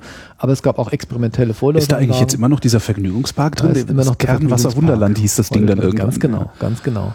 Ähm, aber es gab auch in Frankreich Phoenix und Super Phoenix. Aha. Es gibt in Japan den Monju-Reaktor, ähm, der als äh, Prototypreaktor für einen schnellen Brüder dienen sollte. Es ist aber genau so ein Beispiel. Ähm, Monju ist äh, wenige Jahre gelaufen, hat dann eben so ein Kühlmittelleck bekommen, hat dann einen großen Natriumbrand und steht jetzt im Prinzip seit 15, 20 Jahren still. Es wurde immer mal wieder über die Wiederinbetriebnahme geredet die sollte dann auch irgendwann mal stattfinden, dann ist er sofort durch eine Störung wieder abgeschaltet worden, steht bis heute eigentlich im Wesentlichen still und wird jetzt auch darüber diskutiert, ob man ihn jetzt endgültig stilllegt Ja. oder welche Zukunft diese Reaktorkonzepte haben. Was erbrütet man da noch? Genau, das Konzept ähm, ist ja nicht nur deswegen attraktiv, weil man mehr Neutronen pro Spaltung bekommt oder ähm, sozusagen die Spaltausbeute erhöht, sondern ähm, man brütet. Was heißt brüten? Ich habe vorher gesagt, wir haben äh, ja auch viel Uran-238 im Reaktorkern. Das Uran-238 fängt mir Neutronen weg, Mhm. ja, die mir erstmal zu nichts nütze sind, aber dadurch wandelt sich das Uran-238 um. Es hat ein Neutron eingefangen, ist also erstmal Uran-239 und macht dann zwei Beta-Zerfälle und so entsteht Plutonium-239. Ein anderes chemisches Element, das auch andere kernphysikalische Eigenschaften hat. Anders als das Uran-238 ist Plutonium-239 nämlich hervorragend spaltbar. Es ist zwar radioaktiv und Ja. toxisch, aber es ist ein sehr gut spaltbares Material. Würde ich dann nicht sinnvollerweise daraus einen Plutoniumreaktor bauen? Genau. Also die Idee ist natürlich, ähm, Sie können theoretisch von den 99,3% Uran-238, die Sie draußen in der Natur finden, dieses durch Neutroneneinfang in Plutonium umwandeln und dann das Plutonium benutzen, um damit Energie zu erzeugen. Mhm. Das findet auch in allen Kernreaktoren der Welt statt. Das ist genau der Prozess, der sozusagen nebenbei im Kernreaktor läuft. Das Uran-235 wird gespalten, Neutronen werden frei. Mhm. Von diesen Neutronen werden auch viele im Uran-238 eingefangen. Das Uran-238 wandelt sich in Plutonium um. Im Laufe des Reaktorbetriebs entsteht so im Brennelement ein gewisser Anteil an Plutonium. Gegen Ende des Reaktorbetriebs ist das typischerweise so die Größenordnung 1% des, Mhm. des Urans, das dann in Plutonium umgewandelt ist. Und dieses Plutonium wird dann auch während der Zeit schon wieder gespalten. Das heißt, es trägt dann auch schon zur Energieerzeugung in nennenswertem Umfang bei. Ja. Ungefähr ein weiteres Prozent des Urans wurde in Plutonium umgewandelt und ist bis zum Ende auch schon wieder gespalten worden. Und das könnten sie natürlich sozusagen versuchen zu optimieren. Das war Ja. das Konzept des schnellen Brüters. Möglichst viele Neutronen im Uran 238 auch einfangen lassen, Mhm. um damit Plutonium 239 zu produzieren, um damit neuen Spaltstoff zu erzeugen. Tatsächlich sogar mehr neuen Spaltstoff, als ich am Anfang reingesteckt habe. Äh, Ja. Ich muss hier am Anfang sozusagen einen spaltbaren Anteil drin haben im Reaktor. Ach so, Stecke also, äh, Uran mehr, 235 mehr, rein. mehr Plutonium 239, als ich Uran 235 gebraucht habe. Genau, okay, genau. Ich fange mit einer gewissen Menge Ja. Uran 235 an. Die brauche ich am Anfang sozusagen als, als Kickoff, als Start. Mhm. Und wenn ich aber meinen Brennstoff sozusagen dann am Ende entlade, habe ich zwar weniger Uran 235 drin, habe aber mehr Plutonium 239 nachproduziert, als ich sozusagen während der Zeit verbrannt habe. Was mir auf die Art und Weise theoretisch das Potenzial geben würde, äh, sozusagen meine Uranreserven, die ja, wenn ich nur das Uran 235 nutzen könnte, relativ begrenzt wären, eben um Faktor 100 zu strecken. In der Theorie. Warum macht man es in der Praxis nicht? Weil nur der schnelle Brüter das kann und der nicht sicher genug läuft? Ja, also es gibt verschiedene Gründe dafür. Äh, Zum einen die tatsächlich technischen Probleme damit. Sie müssen, ähm, Sie müssen sozusagen einen schnellen Brüter betreiben können. Mhm. Mit den damit verbundenen Problemen, Flüssigmetallkühlung, Konstruktion des Reaktorkerns, äh, Reaktivitätsfragen, die Sie beim schnellen Brüter haben. So. Dann haben Sie erstmal das Plutonium produziert. Dann müssen Sie natürlich das Plutonium irgendwie erstmal wieder separieren. Sie haben Ihren Brennstoff verbraucht, Mhm. entladen ihn aus dem Reaktor. Jetzt haben Sie ein Gemisch aus Uran, Plutonium und hochradioaktiven Spaltprodukten. Mhm. Um jetzt das Plutonium wieder verwenden zu können als Brennstoff, müssen Sie das auftrennen. Zentrifugieren. Nein, äh, das machen Sie chemisch, Okay. weil es ja verschiedene chemische Elemente sind. Das heißt, Ja, Sie ja, machen eine klar, ja. chemische Wiederaufarbeitung. Sie lösen Ihren Brennstoff Sind wir jetzt in der Wiederaufarbeitungsanlage La Hague? Genau, dort Ah, sind wir jetzt okay. angekommen. Also zwar typischerweise in Lag jetzt nicht mit Schnellreaktorbrennstoff, weil wir eben keine schnellen Reaktoren Ja. haben, aber genau das ist der Prozess, der dort passiert. Ich Sie- beginne gerade zum ersten Mal zu verstehen, was da überhaupt passiert. Das ist sehr schön. Sie nehmen den abgebrannten Brennstoff, Ja. zerschneiden ihn mechanisch in kleine Stücke, lösen ihn in Salpetersäure auf und dann fangen sie an, die verschiedenen Elemente chemisch voneinander abzutrennen. Das heißt, sie bekommen einen, einen Abfallstrom mit dem Uran, sie bekommen einen Abfallstrom mit dem Plutonium und sie bekommen einen Abfallstrom mit dem ganzen Rest, den ganzen hochradioaktiven Spaltprodukten. Das ist das, was wir mit dem Castor äh, dann irgendwo versenken, wo es dann vor sich hin rostet. Also die Castoren versenken wir bis jetzt noch nicht, Nicht stimmt, die so, stehen an der Oberfläche rosten, rum, ja, sondern genau. die äh, fahren wir dann wieder zurück hier in, in oberirdische Zwischenlager. Langfristig wollen wir sie irgendwann mal versenken, aber bisher haben wir Castoren jetzt noch nicht versenkt. Aber genau das ist das, was dann passiert. Die hochradioaktiven Abfälle aus der Wiederaufarbeitung, die werden heute verglast. Das heißt, die werden in eine, in eine Glasmatrix eingebunden. Mhm. Das Glas, also die flüssige Glasschmelze wird in sogenannte Kokillen vergossen, also in Metallbehälter vergossen, wo sie dann erstarrt, die hochradioaktiven Spaltprodukte bindet. Ähm, diese Glaskokillen werden dann in solche Castor-Behälter geladen und sollen dann später entgelagert werden. Die anderen anfallenden Stoffe, Uran und Plutonium, könnten sie jetzt theoretisch für die Energieerzeugung nutzen. Mhm. Praktisch wird das nur in sehr begrenztem Umfang gemacht. Das hat dann wieder was mit der Technik zu tun. Der Umgang mit Plutonium ist deutlich unangenehmer als der Umgang mit Uran, weil Plutonium eben sehr radioaktiv ist, sehr hochtoxisch ist. Das heißt, wenn Sie Plutonium verarbeiten wollen, müssen Sie das sehr, sehr gut abgeschirmt machen. Sie Mhm. müssen das alles fernhantiert machen und Sie müssen sicherstellen, dass von dem Plutonium nichts freigesetzt wird. Das ist also sehr aufwendig und sehr teuer. Deswegen ist Brennstoffherstellung aus Plutonium im Vergleich zur Brennstoffherstellung aus Uran außerordentlich aufwendig und teuer und wird heute eigentlich nicht gemacht. Ist ökonomisch unattraktiv, weil wir nach wie vor Es gibt noch genug Uran, haben. 235. Es Okay. gibt genug Mhm. Uran 235. Wir können das zu sehr geringen Preisen nach wie vor produzieren und bereitstellen. Deswegen ist es eigentlich unattraktiv heute, Plutonium wieder zu verwenden. Jetzt habe ich halbwegs begriffen, wie so ein Atomkraftwerk und die, der Prozess dahinter funktioniert. Ähm, warum funktioniert es dann trotzdem nicht? Oder anders gefragt, was ist in Tschernobyl passiert? Also Weil eigentlich klingt das ja, Ja, ne? also es- dann, ich muss es- das jetzt nur kommen wir zu den- zu den moderieren und die. Steuerstäbe Ja, genau. rein und dann ist ja alles in Ordnung. genau, jetzt, jetzt kommen wir zu den Sicherheitsproblemen. Ja. Wir haben vorher gesagt, das Hauptproblem besteht eigentlich zunächst mal darin, dass wir sehr, sehr, sehr, sehr, sehr, sehr große Mengen an radioaktiven Stoffen produzieren. Die sind jetzt zunächst mal hochkonzentriert. Was, was heißt sehr, sehr große Mengen? Kann man das in irgendwelchen Verhältnissen, also äh, eine, eine Stadt wie Frankfurt am Main, äh, um die mit Strom zu versorgen, produzieren wir wie viel äh, radioaktiven Müll pro Jahr oder also so? Die, da, da, müssen wir jetzt unterscheiden, ob wir jetzt in der Menge reden von äh, Kilogramm und Tonnen, dann ist es sehr wenig, weil sie, also, oder kommen wir mal von der, von der Energiefreisetzung. Ich habe vorher gesagt, wir machen hier eine kernphysikalische Energiefreisetzung statt einer chemischen ja. Verbrennung. Die ist ungefähr um einen Faktor eine Million wirksamer als eine chemische Verbrennung. Also wenn ich bräuchte Sie also ein Million Mal so viel Kilogramm Kohle. Ja, also wenn Sie jetzt ja, mal die technischen Effekte raus, vielleicht so Faktor 100.000 also, oder, ja, okay. oder so. Also wir reden da wirklich um großen, großen Faktor, ja. sozusagen, was Sie mehr an Kohle brauchen im Vergleich zu Uran. Das heißt, wenn Sie jetzt nur von der Masse reden, brauchen Sie relativ wenig Uran. Mhm. Sie beladen typischerweise in so ein großes Kernkraftwerk, ähm, äh, was wir heute äh, stehen haben, 1000 Megawatt elektrischer Leistung, ähm, beladen sie typischerweise im Jahr 30 Tonnen Uranbrennstoff mhm. in den Reaktor und entladen eine entsprechende Menge wieder, um die Energie über ein Jahr zu produzieren. Das sind also massenmäßig gesehen sehr kleine Mengen, massen- und volumenmäßig gesehen. Wenn aber wir jetzt aber halt über die Radioaktivität also reden, ja. die darin gebunden ist, dann ist das eben eine sehr, sehr große Menge. Wenn Sie ein abgebranntes Brennelement nehmen, entladen es aus dem Reaktor und stellen sich einfach nur daneben, sind Sie nach sehr kurzer Zeit tot. Ja. Wenn Sie die darin gebundene Menge sehr an kurz im Sinne von Minuten. Sehr kurz im Sinne von Minuten. Okay. Genau. Ähm, wenn Sie diese Menge an Radioaktivität eben in die Umwelt freisetzen würden, können Sie damit auch sehr große Flächen so stark kontaminieren, ja. dass dann ein langfristiger Aufenthalt dort eben nicht mehr möglich wäre.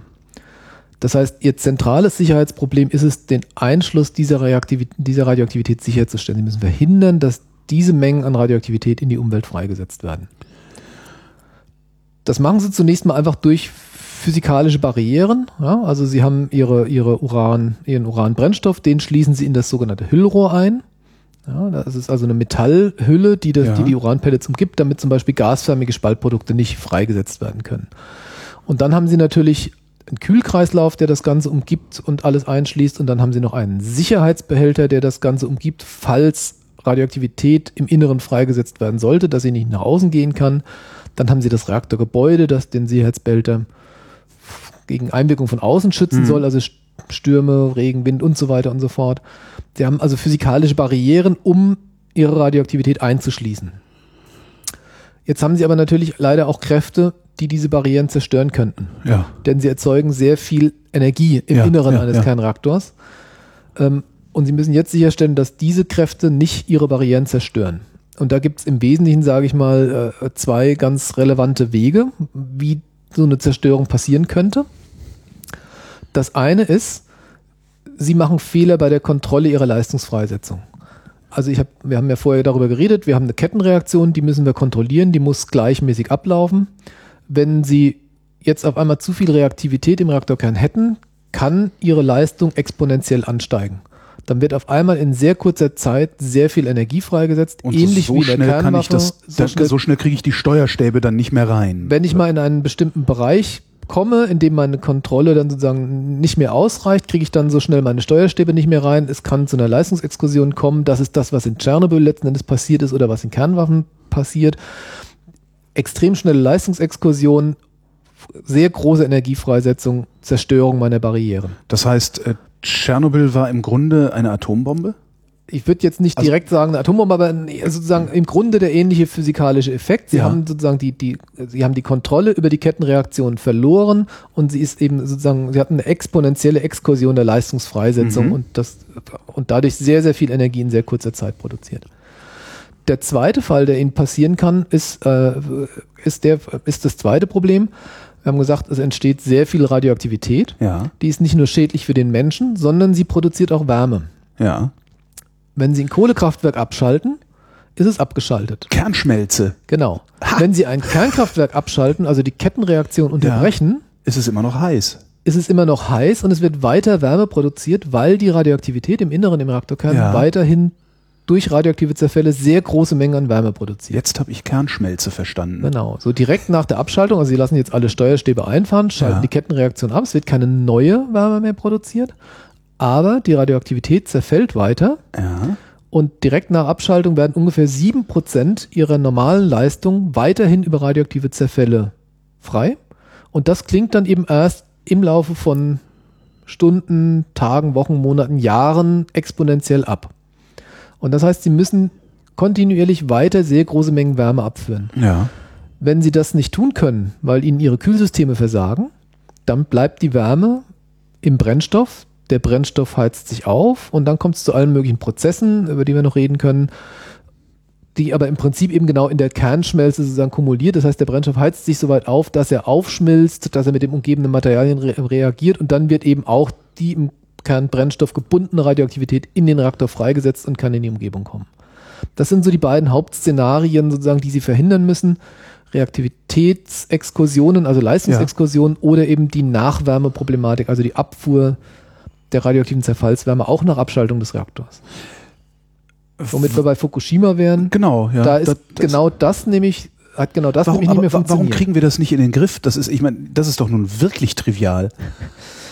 Also äh, klar, menschliches Versagen ist immer dabei. Ne? Wenn jetzt einer das, das, äh, das, das, das Anzeigeinstrument äh, nicht richtig interpretiert oder sowas und, und also es ist, äh, es ist, sag mal, ich, es klingt erstmal klingt erstmal trivial, aber Sie dürfen nicht vergessen, wir haben vorher gesagt, wir haben einen Faktor ne, Hausnummer eine Million ja. wirksamere Energiefreisetzung im Kernreaktor als im Kohlekraftwerk.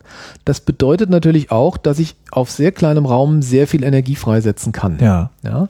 Das heißt, ich habe sozusagen aus Effizienzgründen Gründen möchte ich natürlich meinen Reaktor klein bauen und möchte halt hochkonzentriert diese Energie freisetzen. Mhm. Das stellt aber dann natürlich auch extrem hohe Anforderungen an meine Kühlung. Und die Wärmemengen, die freigesetzt werden, sind eben extrem groß. Auch nach Abschaltung meines Reaktors extrem groß. Wenn ich meinen Reaktor abschalte und unterbreche dann unmittelbar meine Kühlung für eine Stunde oder für zwei Stunden, dann reicht das aus, dass ich das, das Uran, der Uranbrennstoff auf 2000 Grad aufheizt und eben in die Kernschmelze läuft. Also Ne? Direkt nach Abschaltung wow. ein, zwei Stunden Unterbrechung der Kühlung und ich bekomme schon ein Problem. Ja. Ich muss das also eben über mit einer sehr, sehr hohen Sicherheit über quasi kontinuierlich sicherstellen und ja, wenn mir das eben nicht gelingt, dann laufe ich in die Kernschmelze. Was ich mich gerade frage, Sie sagten, wenn ich mich neben so einen äh, Brennstab stelle, dann bin ich innerhalb weniger Minuten tot. Ich habe Bilder im Kopf äh, von Tschernobyl, wo Menschen äh, praktisch in gar keinen Schutzanzügen, also mit irgendwie so Lätzchen oder irgendwie sowas, mhm. äh, in diesem Reaktor rumgelaufen sind. Hätten die nicht nach Minuten umfallen müssen? Also es sind natürlich äh, auch einige der Liquidatoren damals so hohen Strahlendosen ausgesetzt worden, dass sie tatsächlich dann aufgrund von akuten Strahlenschäden relativ bald nach dem Ereignis gestorben sind. Da reden wir größenordnungsmäßig über 30 bis 50 Personen, die sozusagen ja. unmittelbar so stark betroffen worden waren. Ähm, was, was natürlich jetzt dann dazu kommt, ist, dass sie sozusagen zum einen eine große Menge an Aktivität direkt in die Umwelt freigesetzt hatten. Die ist einfach bei der Explosion schon rausgeblasen worden, sozusagen in die Umwelt und, und verteilt worden. Und dann gibt es natürlich sehr viel an kurzlebiger Aktivität, die relativ schnell dann auch abfällt. Mhm. Das heißt, nach wenigen Tagen ist viel der ganz kurzlebigen Aktivität auch schon wieder abgesunken.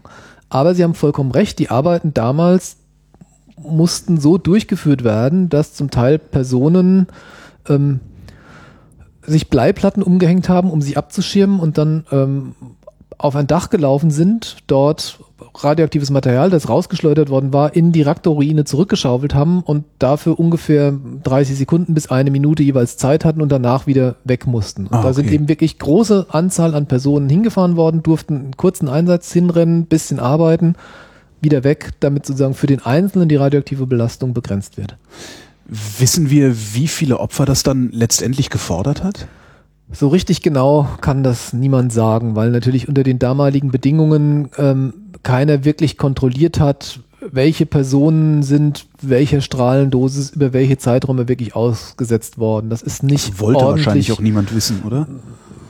Kann man drüber spekulieren, ob es niemand so genau wissen wollte, aber selbst wenn man es gewollt hätte, wäre es natürlich schwierig gewesen. Man musste eben in, man hat versucht, in sehr kurzer Zeit sehr viele Personen vor Ort zu bringen, um eben mit den Auswirkungen des Unfalls umzugehen und, und diese zu begrenzen. Und in so kurzer Zeit dann für so viele Personen ordentliche Schutzkleidung zu besorgen, Dosimetrie zu besorgen, die ordentlich zu überwachen, das alles zu kontrollieren, war natürlich schwierig und ich würde mal schon auch unterstellen, es war natürlich auch klar, wenn ich das alles ordentlich machen will, dann muss ich die, kann ich die Leute vielleicht immer mal nur wenige Minuten einsetzen, muss sie dann eigentlich wieder heimschicken. Ich habe aber gar nicht genug Leute. Ich will ja. sie also vielleicht doch länger einsetzen, als ich es eigentlich tun kann und dann trage ich halt doch mal keinen Dosimeter und habe dadurch keine Dosis bekommen und kann dann auch länger eingesetzt werden. Ist jemals wirklich nachvollzogen worden, äh, wo genau der Fehler passiert ist in Tschernobyl?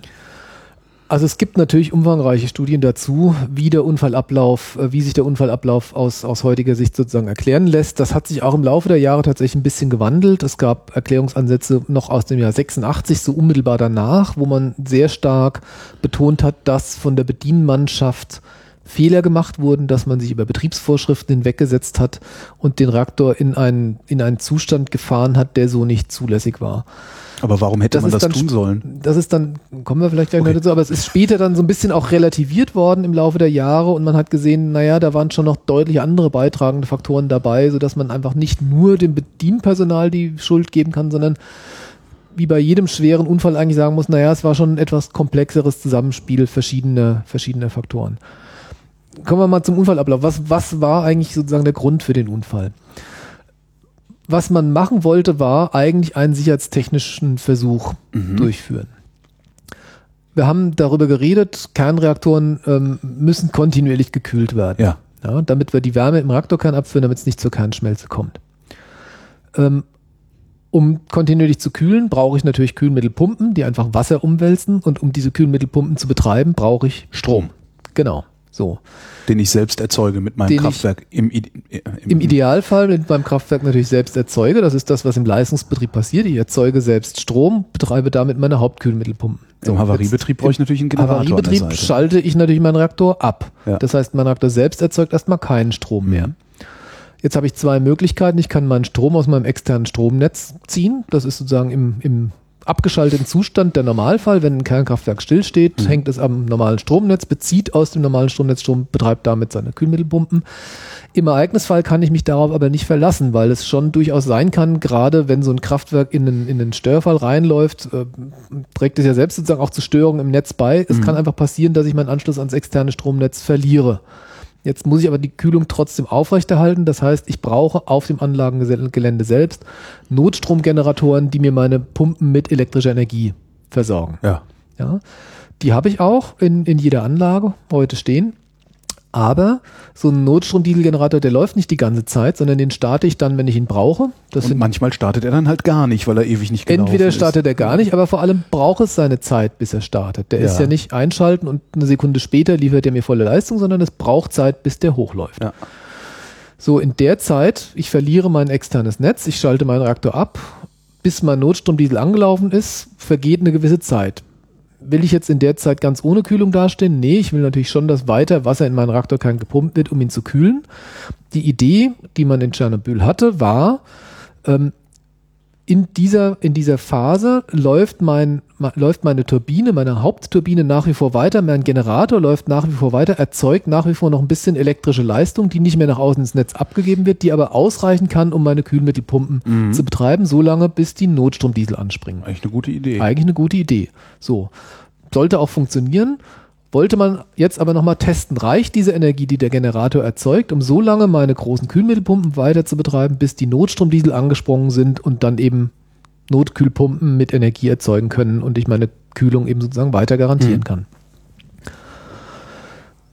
Den Test wollte man jetzt durchführen. Dazu wollte man den Reaktor sukzessive abschalten, ähm, hat Kühlmittelpumpen sozusagen abgeschaltet, um nur noch mit einem, mit einem geringeren Anteil an Kühlmittelpumpen den Reaktor weiter zu kühlen Mhm. und diese dann mit der verfüg noch verfügbaren ähm, Energie mit Strom zu versorgen. Und jetzt müssen wir uns ein bisschen die Reaktorphysik wieder anschauen. Okay. Ja, wir sind in Tschernobyl in einem sogenannten RBMK-Reaktor. Das ist ein russisches Akronym, steht für einen ähm, Graphit-moderierten Druckröhren-Siedewasserreaktor. Viele Begriffe. Zu viele für mich. Graphit moderiert, Ja. vielleicht als erstes Mal. Graphit moderiert heißt, meine Neutronen, die aus der Kernspaltung kommen, will ich Graphit abbremsen, gefressen. werden Genau. vom Graphit runtermoderiert, abgebremst, damit sie für die Kernspaltung besser verfügbar sind. Das heißt, ich habe in meinem Reaktorkern große Mengen Graphit, die die Moderation der Neutronen übernehmen. Mhm. Die Kühlung meines Reaktors stelle ich mit Wasser sicher. Mein Reaktorkern ist in diesem speziellen Reaktor aufgebaut aus lauter einzelnen Druckröhren. Mhm. Diese Druckröhren sehen so aus, dass ich in der Mitte im Prinzip meinen Brennstab habe mit Ja. dem Uran drin Dann fließt durch diese Druckröhre Kühlmittel, also Wasser, durch. Das nimmt die Energie aus dem Uranbrennstoff auf, wird dabei verdampft, Ja. siedet, deswegen Siedewasserreaktor, und strömt als Dampf aus dieser Druckröhre oben wieder raus und wird dann oben in einem Dampfsammler gesammelt. Wo alle, ist meine, alle meine Brennstäbe sind in einer einzelnen Druckröhre und zwischen diesen verschiedenen Druckröhren sitzt das Graphit Ah, okay. und moderiert die Neutronen, die jetzt Mhm. zwischen den verschiedenen Druckröhren hin und her fließen. Aber ich habe eben nicht einen großen Behälter, in dem im Inneren die Brennelemente sind, die vom Wasser durchströmt werden, Mhm. sondern ich habe lauter einzelne Druckröhren, in denen die einzelnen Brennelemente sitzen, die gekühlt werden individuell und drumherum das ganze Graphit. Und jetzt kommen wir zu Designproblemen, also Auslegungsproblemen mit diesem Reaktortyp. Das eine Auslegungsproblem bei diesem Reaktortyp war, wir kühlen die Brennelemente mit Wasser. Das Wasser hat in diesem Reaktortyp tatsächlich schwerpunktmäßig die Eigenschaft, dass es jetzt Neutronen frisst, Ja. einfängt. Wenn ich jetzt weniger Wasser in meinem System habe, weil mehr Wasser verdampft, fängt es auch weniger Neutronen ein. Das heißt, es bleiben mehr Neutronen für die Kettenreaktion übrig. Das heißt, meine Leistung kann steigen. ja. Wenn meine Leistung steigt, produziere ich mehr Wärme. Mhm. Wenn ich mehr Wärme produziere, verdampft mehr Wasser. Mhm. Das heißt, ich habe noch, Noch weniger, weniger Wasser, Wasser. noch weniger Neutronen gehen verloren, noch mehr Leistung. So, ich habe also eine, eine positive Rückkopplungsschleife, Ja. wenn mein Wasser verdampft, dass ich mehr Leistung produziere, noch mehr Wasser verdampfe. So, das ist ein Effekt, den ich haben kann. Der kann bis zu einem gewissen Grad tolerierbar sein, wenn ich über andere Mechanismen das eben entsprechend abfange und kompensiere, ist aber sozusagen ein positiver Rückkopplungseffekt, den ich eigentlich nicht haben will. Ja. Einem typischen Druckwasserreaktor, wie wir ihn hier in Deutschland haben, haben wir so einen Effekt Mhm. nicht. Zweiter Effekt, auch bei dem Reaktor gab es Abschaltstäbe. Ähm, diese Abschaltstäbe fahren von oben in den Reaktor ein und absorbieren dann die Neutronen. Wenn diese Abschaltstäbe aus dem Reaktor rausgezogen sind, habe ich da jetzt sozusagen ja einen, einen Leerraum, den ich irgendwie füllen kann und will. Der war in diesem Reaktortyp mit einem Graphitstab sozusagen dann gefüllt, den Ja. ich dann nach unten schiebe, wenn ich den, wenn ich den Abschaltstab reinfahre und ansonsten habe ich Graphit an der Stelle. Jetzt hatte man in diesem Reaktor einen Fehler bei der Konstruktion gemacht und hat nicht den gesamten Raum mit Graphit gefüllt, sondern hat im unteren Bereich zur Kühlung noch eine Wassersäule stehen gehabt. Mhm. Diese Wassersäule hat auch als Neutronenabsorber gedient im unteren Bereich. So, was jetzt dazu geführt hat, dass wenn ich meinen Abschaltstab eingeführt habe in den Reaktor, er diesen Graphitstab nach unten geschoben hat und dieser hat das Wasser im unteren Bereich verdrängt. Ja. Und das heißt, ich habe oben angefangen, Neutronen zu absorbieren, aber unten habe ich Wasser verdrängt, das mir Neutronen weggefangen hat. Das heißt, im unteren Bereich des Reaktors habe ich Also ich habe ich hab im- erstmal, in- ich hatte Luft, ersten- Luft statt Wasser ich sozusagen. habe, ich hab, unten drin. ja, beziehungsweise jetzt Graphit sogar statt Wasser, was noch Aber- besser moderiert. Und das Wasser hat mir Neutronen weggeschluckt, das schiebe ich jetzt aber raus. ja. Und dadurch können unten im unteren Bereich gesagt, dass sozusagen die Neutronen erstmal sogar noch mehr Kernspaltung erzeugen. Also genau der gegenteilige Effekt, den ich Achso, eigentlich haben will. ich, ich habe gerade einen Denkfehler gemacht. Graphit schluckt keine Neutronen, Nee, sondern Graphit- verlangsamt sie. nur. Graphit okay. verlangsamt okay, sie okay. nur. Genau, Da- das da- schluckt Jetzt keine bin ich wieder da. sie Mhm. Genau, genau. Aber ich, ich will abschalten. Ja. Ich fahre von oben die Steuerstäbe ein und drücke mir unten aber Wasser raus, sodass in dem unteren Bereich des Reaktors ich Mhm. sogar noch mehr Kernspaltung erzeugen kann. So, und jetzt kommen wir zu den Versuchsbedingungen, die an diesem Tag geherrscht haben. Ähm, man wollte eben, wie gesagt, den Reaktor abschalten, um dann zu gucken, ob der auslaufende Generator genug Strom produzieren kann für die Kühlmittelpumpen. Man hat den Reaktor vorher in seiner Leistung reduziert, ähm, ist dabei aber in einen sehr niedrigen Leistungsbereich gefahren, in dem man den Versuch eigentlich nicht durchführen hätte sollen. Man musste dann aufgrund von Anforderungen vom externen Netz aber länger Strom produzieren, als man eigentlich gedacht hatte, also den Versuch verschieben. Man ist also in diesem Bereich erstmal längere Zeit noch gefahren Ja. äh, weil einfach der Strom gebraucht wurde.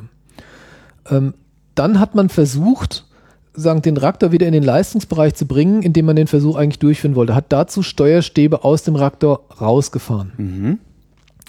Und hier kommen wir jetzt zu einem ersten Punkt, was die Betriebsrandbedingungen so angeht.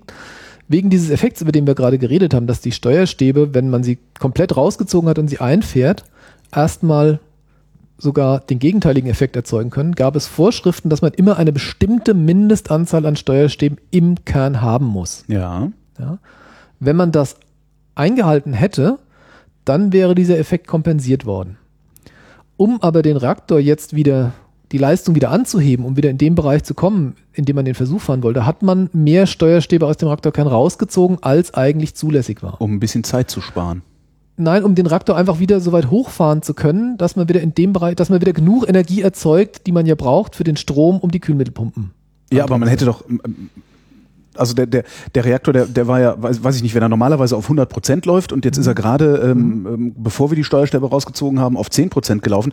Irgendwie hätte man den ja auch sonst wieder auf 100 Prozent kriegen Nee, man kriegt den genau dadurch auf die 100 Prozent sozusagen, dass man jetzt anfängt, Steuerstäbe rauszufahren. Dadurch ja. wird er wieder kritisch und dadurch ja, geht genau. die Leistung hoch. Ja, genau. So.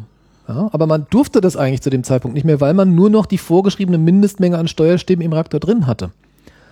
Aber ja, man hat ihn dadurch in einen, in einen Zustand gefahren, in dem genau der Effekt, über den wir gerade geredet hatten, auftreten konnte, dass nämlich, wenn man jetzt wieder Steuerstäbe einfährt, ach so, ah, er kritisch der, wird. okay. Ja, also vorgeschrieben, mindestens 30 müssen drin sein. Mhm. Jetzt muss, war man aber mit der Leistung zu niedrig, wollte die Leistung wieder annehmen, um den Versuch durchführen zu können, hat also mehr Steuerstäbe rausgezogen, als eigentlich zulässig war. Dadurch stieg die Leistung wieder an. Ja. Aber man war jetzt in einem Bereich, wenn man jetzt die Steuerstäbe einfährt, schaltet man nicht ab, sondern macht genau das Gegenteil, Ja. führt Reaktivität zu. Durch diese Betriebsbedingungen kamen jetzt verschiedene Faktoren zusammen. Dritter Faktor käme auch noch dazu. Xenonvergiftung wollen wir jetzt vielleicht nicht auch noch vertiefen. Aber man hatte jetzt eben verschiedene Effekte, als man jetzt den Versuch eingeleitet hat. Man hat Kühlmittelpumpen abgeschaltet. Weniger Wasser wurde durch den Kern geleitet. Dadurch wird er heißer. Mehr Dampf entsteht. Weniger Absorption. Es wird mehr Energie erzeugt. Ja. Jetzt schaltet man den Reaktor ab, fährt die Steuerstäbe von oben ein, drückt unten Wasser aus dem Kern raus. Auf einmal läuft die Maschine wieder hoch. Ja, jetzt läuft die Maschine so richtig los und in der Summe hat, haben sozusagen diese unterschiedlichen Beiträge dazu geführt, dass der Reaktor sogenannt prompt überkritisch wurde. Das Ja. heißt eben wirklich die Leistung dann auf einer sehr, sehr kurzen Zeitskala exponentiell ansteigt und eine sehr große Menge Energie wird freigesetzt.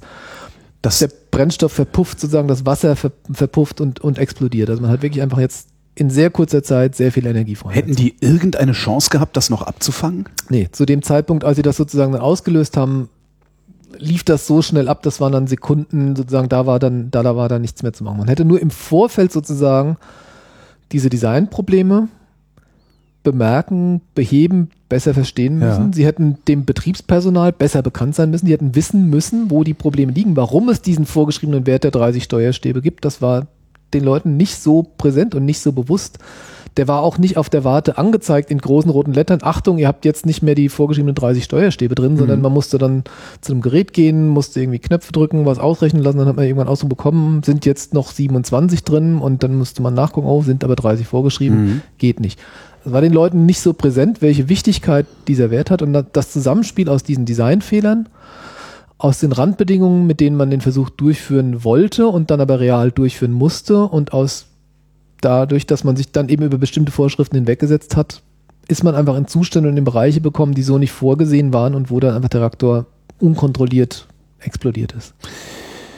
Hat man die Möglichkeit, dass das passiert, vorher schon gekannt oder kennen wir die erst seit das Ding in die Luft geflogen ist?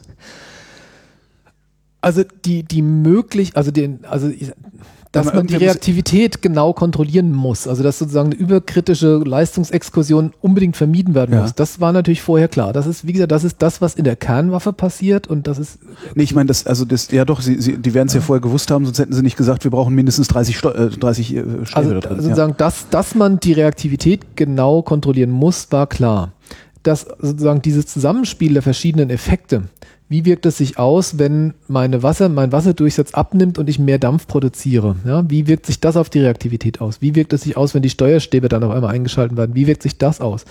Wie wirkt sich das insbesondere aus in einem Zustand, in dem ich den Reaktor in der Leistung schon runtergefahren hatte auf einen sehr niedrigen Wert, dann über lange Zeit betreibe und dann wieder versuche, die Mhm. Leistung anzuheben?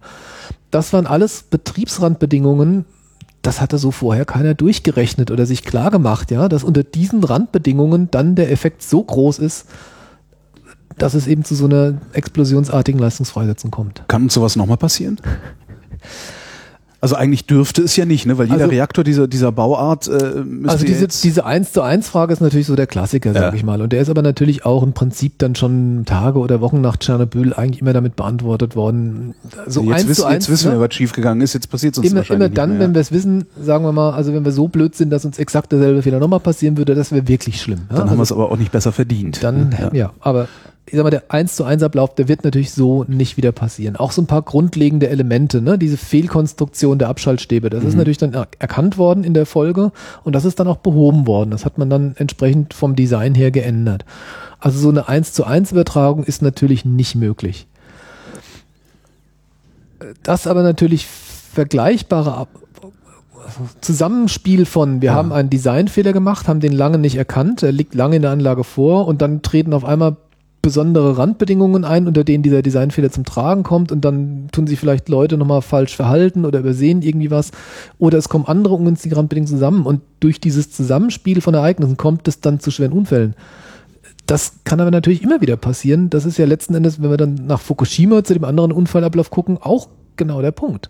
Ich meine, die Anlage war gegen Tsunamis ausgelegt, aber die Annahme war eben, dass an diesem Standort Fukushima Tsunamis maximal eine Wellenhöhe von 5,x Metern haben werden. Mhm. Entsprechend war die Anlage dafür konzipiert, das abzukönnen. Was real aufgetreten ist, waren dann Tsunamis mit einer Wellenhöhe von 14 bis 15 Metern. Also wesentlich höher als das, was man jemals vorher geplant hatte. Ja. Das heißt, man hat dann Designdefizit einfach gehabt und die Anlage war ja 40 Jahre gelaufen. Das hat Mhm. ja nicht sofort sozusagen nach Einschaltung des Reaktors zu Buche geschlagen, sondern man hat 40 Jahre den Reaktor betrieben und dann kam aber auf einmal das Ereignis, wo das Designdefizit zu, zutage tritt. Ja, Ja. Und das Problem ist natürlich ein grundsätzliches Problem. Ein Kernreaktor ist ein sehr großes, komplexes, kompliziertes System letztlich technisch. Und da können über lange Zeiträume auch Dinge einfach Mhm. im Reaktor nicht so sein, wie sie sein sollen, ohne dass wir es merken. Und erst unter ungünstigen Randbedingungen schlägt es auf. Sind wir da heute vielleicht ein bisschen besser dran, wo wir überall Supercomputer stehen haben und sowas simulieren können? Ja, das ist immer sehr schwer zu sagen. Auf der einen Seite natürlich haben wir heute mehr verstanden, wissen wir heute mehr, können mehr simulieren, können mehr berechnen. Macht das Das Atomkraftwerke hilft. sicherer? Das macht Atomkraftwerke sicherlich auch sicherer. Auf der anderen Seite darf man aber natürlich auch nicht vergessen, weil man früher unsicherer war an bestimmten Stellen, hat man vielleicht auch sehr konservativ gebaut. Also Ja. Man hat vielleicht hohe Sicherheitszuschläge draufgetan, hat das Ganze eher nochmal eine Schippe draufgeladen, sehr robust gebaut. Heute können wir das alles wesentlich besser berechnen, bauen also auch entsprechend nicht mehr so konservativ. Mhm. Ne, nehmen Sicherheitszuschläge, die früher notwendig waren, weil wir es nicht so genau sagen konnten, auch raus und gehen dann eher wieder an die Grenzen. Das kann natürlich auch wieder dazu führen, dass wenn wir dann doch noch irgendwas übersehen haben, wir nicht mehr so viel Speck haben, wie wir ihn vielleicht früher noch hatten.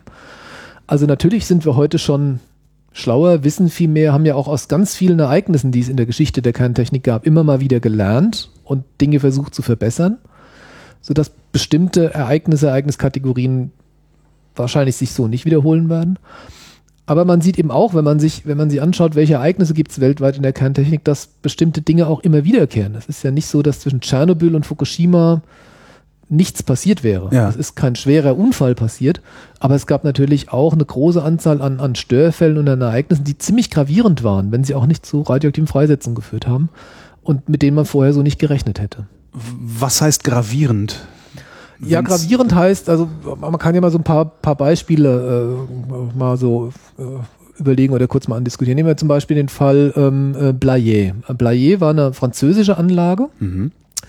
ähm, ein Vorgänger eigentlich von, von Fukushima, würde ich jetzt mal zum Beispiel sagen. Also technisch. Te technisch, na, also nee, nicht technisch Vorgänger, sondern von dem Ereignis ein Ach so. Vorgänger. Äh, Blayet war eine Anlage, die ähm, an, der- an der Rhone stand, ähm, an, also an einem Fluss stand. Der Fluss hat auch noch Einfluss von der, von der Meerseite sozusagen. Dort hatte man auch bestimmt, was ist das maximale Hochwasser, das auftreten kann. Hatte Aha. die Anlage dagegen entsprechend geschützt. Dann trat irgendwann eine Sturmflut auf, die mit einem Hochwasser im Fluss sozusagen zusammenlagerte und aufgrund des starken Windes kam es zu hohem Wellenauflauf, der über den Deich drüber geschwappt ist Ja. und das Anlagengelände überflutet hat. Dadurch kam es auch zum Ausfall von der Menge von Sicherheitssystemen, weil man damit auch nie gerechnet hatte. Ja. also auch vor, vor Fukushima hatten wir schon Überflutungsereignisse in Anlagen weltweit, bei denen Sicherheitssysteme beeinträchtigt waren und ausgefallen sind. Es war nie so schlimm, dass man Mhm. deswegen die Kontrolle über den Reaktor verloren hätte, aber man hat schon gesehen, hm, da haben wir wohl offensichtlich was nicht mit bedacht. Oder anderes Beispiel. Anlage Davis-Bessie in den USA ist auch ein Druckwasserreaktor. Wir haben vorher gesagt, Druckwasserreaktoren setzen ihrem Kühlmittel zum Beispiel Bohr in der Mhm. Form von Borsäure zu, um die Reaktivität zu kontrollieren. Ist aber Borsäure, also ist chemisch aggressiv. Ähm, der Reaktordruckbehälter, in dem sich der Reaktorkern befindet, ist von innen mit einer Edelstahlplattierung versehen, sodass diese Borsäure nicht das Metall des Mhm. Reaktordruckbehälters angreifen kann. In Davis, in Davis Bessie kam es aber jetzt zu ganz feinen Rissen im Bereich des Deckels des Reaktordruckbehälters, wo die Steuerstäbe durchgehen. Ja. Dadurch sind kleine Mengen Kühlmittel ausgetreten aus diesen Rissen und auf den Reaktordruckbehälter ausgetreten. Und dort ist sozusagen das Wasser dann verdampft, die Bohrsäure aber da geblieben und hat sozusagen von außen den Reaktordruckbehälter angefangen durchzukorrodieren. Ja. Und das hat über viele, viele, viele Jahre niemand bemerkt, bis von dem ungefähr 30 Zentimeter dicken Stahl des Reaktordruckbehälters praktisch nur noch die innere Plattierung übrig war. Also wenn der Reaktor noch weiter betrieben worden wäre und man es nicht bemerkt hätte, war die Wahrscheinlichkeit sehr groß, dass irgendwann an dieser Stelle sozusagen der, der Behälter versagt und es zu einem Kühlmittelverluststörfall Ja. gekommen wäre. Was hätten die in dem Man- Fall gemacht? Hätten die das Ding noch runterfahren können? Kann man, kann man jetzt drüber spekulieren. Das hängt dann davon ab, wie lange wäre das noch so weitergegangen, wie wäre das Ereignis dann tatsächlich im Detail Ja. abgelaufen. Möglicherweise hätte man das beherrschen können, ganz sicher weiß man es aber nicht. Fakt ist aber jedenfalls, man hat eben über viele Jahre sozusagen diesen Austritt von Kühlmittel nicht bemerkt, obwohl man Indizien hatte im Vorfeld, wo man hätte sagen können, hm, irgendwas stimmt hier nicht. Irgendwie ist der Kühlmittelverbrauch zu hoch. Nee, vor allem hat man, vor allem hat man Bohr im Sicherheitsbehälter gefunden, also außerhalb des Kühlkreislaufs, wo es Ja. einfach nicht hingehört, wo man mal hätte dann sagen können, hm, wie kommt es dahin, warum, wieso, hat man aber nicht gemacht. Man hatte auch sozusagen so Verkrustungen oben auf dem RDB-Deckel, die man normalerweise reinigen sollte, entfernen sollte. Das ist aber natürlich, kostet Zeit und Geld. In der Revision muss der Reaktor für abgeschaltet sein, hat man eben nicht in der Intensität gemacht, wie man es hätte machen sollen. Ich wollte gerade fragen, ist das ein Kapitalismusproblem? An der Stelle hat tatsächlich der Betreiber hinterher selbst gesagt, na ja, wir waren an der Stelle wohl eher darauf bedacht, den Reaktor sozusagen nicht zu lange im Stillstand zu haben und weiterlaufen zu lassen, als aus Sicherheitsgründen sozusagen hier sehr genau hinzuschauen und zu kontrollieren, was da eigentlich Sache ist. Das hat der Mhm. Betreiber selbst so gesagt. Das heißt, solche Ereignisse, die jetzt nicht zur Katastrophe geführt haben, aber die durchaus gezeigt haben, hm, da sind Dinge schiefgelaufen. Da gab es eine große Anzahl auch zwischen Tschernobyl und Fukushima. Ja, man kann jetzt nicht sagen, es gab diese beiden komischen Ereignisse, Ja. wo jetzt irgendwie viel passiert, aber ansonsten war ja alles in Ordnung, sondern es gibt, wenn Sie in die Geschichte der Kernenergie gucken, eben wirklich viele Ereignisse unterschiedlicher Schwere und auch immer wieder Ereignisse, wo dann alle Experten sagen so, ups, da haben wir ja vorher so gar nicht dran gedacht. Fast wäre es schiefgegangen. Wie sieht's in Deutschland aus? Es gibt ja so dieses, dieses naja, das ist, äh, bei uns ist Kernkraft ja sicher, äh, das passiert ja nur dem Russen. Ähm, sind wir tatsächlich besser dran? Also so dieser, der, Vergleich jetzt tatsächlich, wer ist besser, der ist natürlich wirklich ganz schwer äh, zu machen. Auch, auch von außen auch äh, ganz schwer zu machen, weil sie dazu vergleichen müssen, welche Reaktortypen haben wir, wie, es- wie sieht's vom Design aus, wie sieht's von den Sicherheitssystemen aus. Dann kommt da aber natürlich auch dazu, das, was so als Sicherheitskultur bezeichnet Ja. wird. Also wie wird der Reaktor betrieben? Ja, welches Selbstverständnis hat der Betreiber? Welchen Mhm. Stellenwert misst er der Sicherheit zu? Wie ist die technische Kompetenz? Dann kommt auch dazu, welche Aufsichtsbehörden haben sie? Ne? Also wie wird kontrolliert, was der Betreiber macht, dass er die Sicherheit ausreichend sicherstellt, dass er sich ausreichend darum kümmert. Das ist sozusagen ein komplexes Wechselspiel zwischen Technik, habe ich die ordentlich gemacht, Mhm. zwischen Betrieb mache ich die ordentlich, zwischen Aufsicht kontrolliere ich das Ganze ordentlich.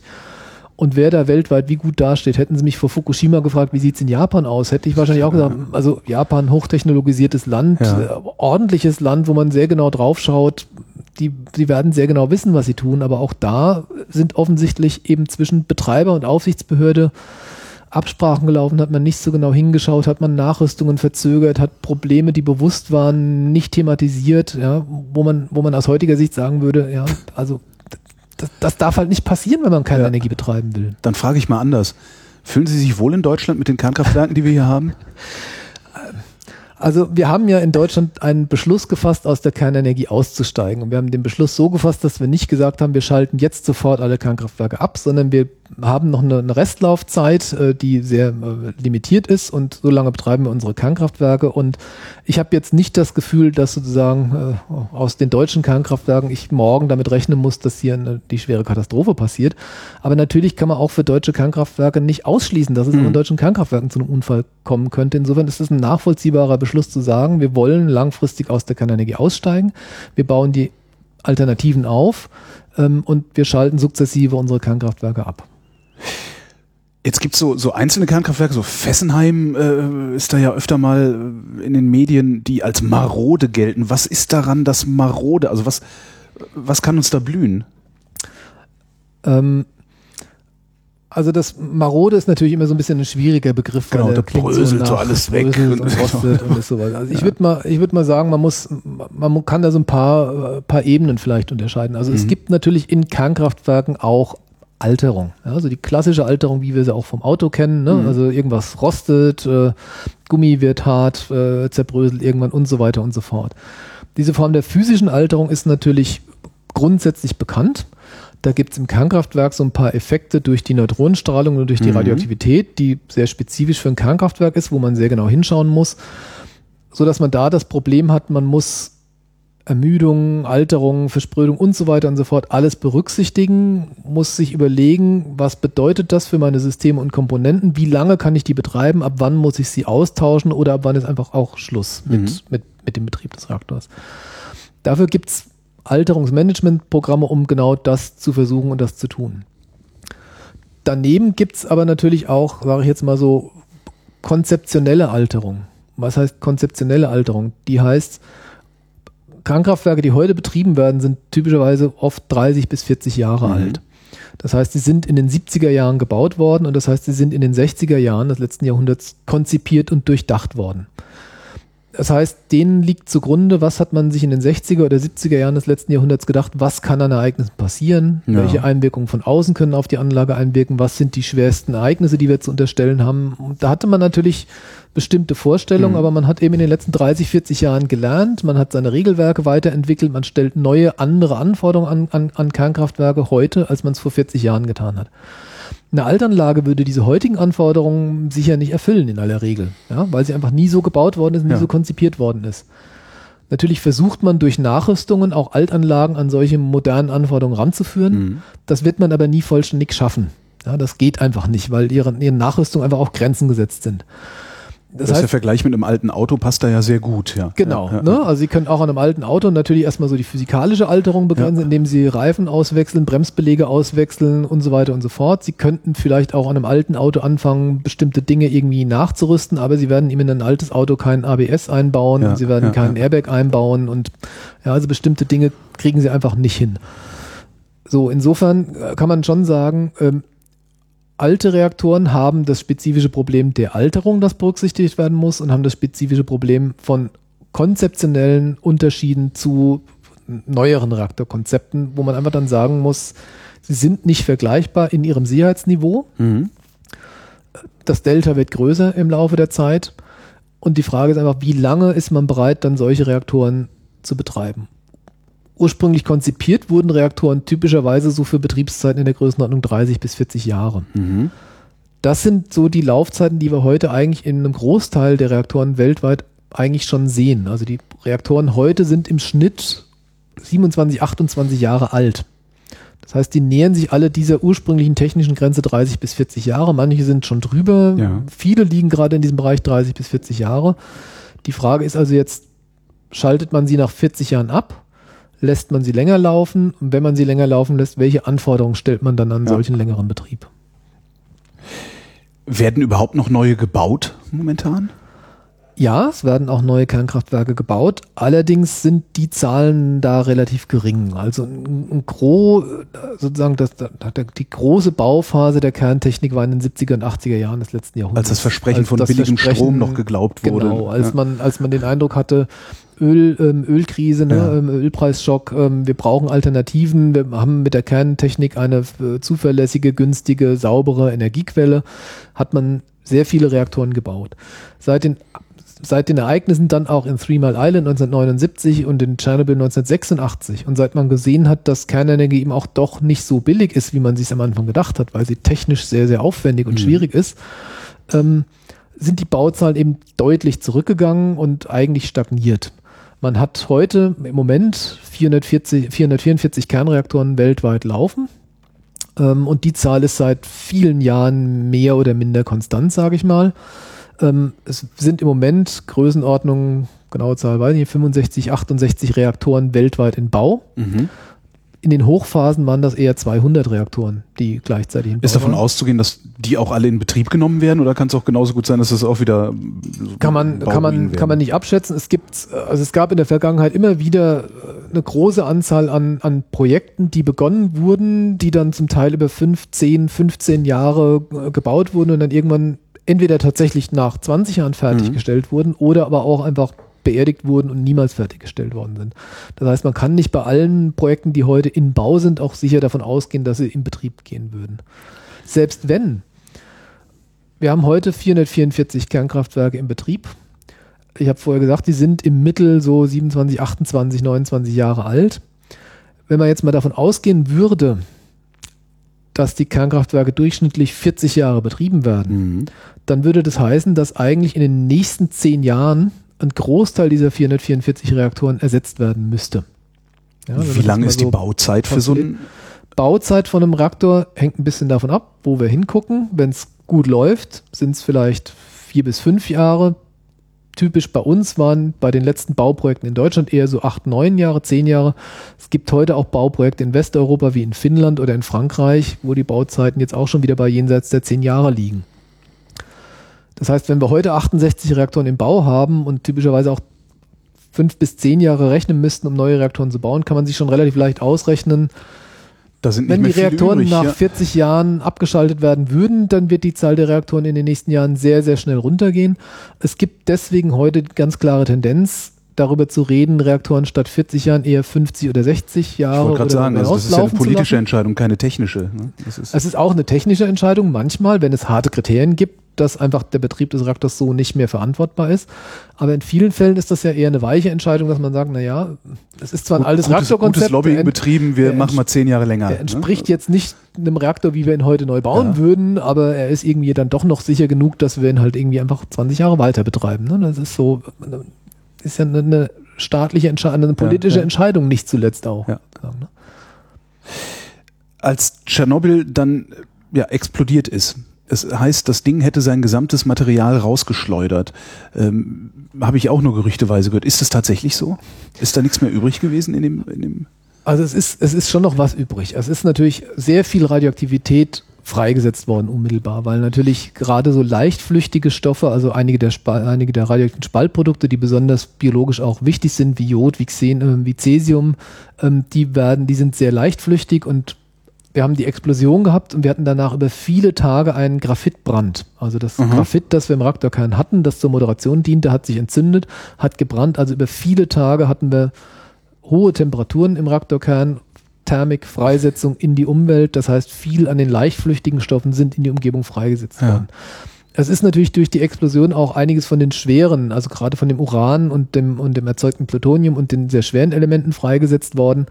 Ähm, aber davon ist eben auch noch sehr viel in der Reaktorruine selbst übrig geblieben und nicht alles davon ist natürlich freigesetzt worden in die Umgebung.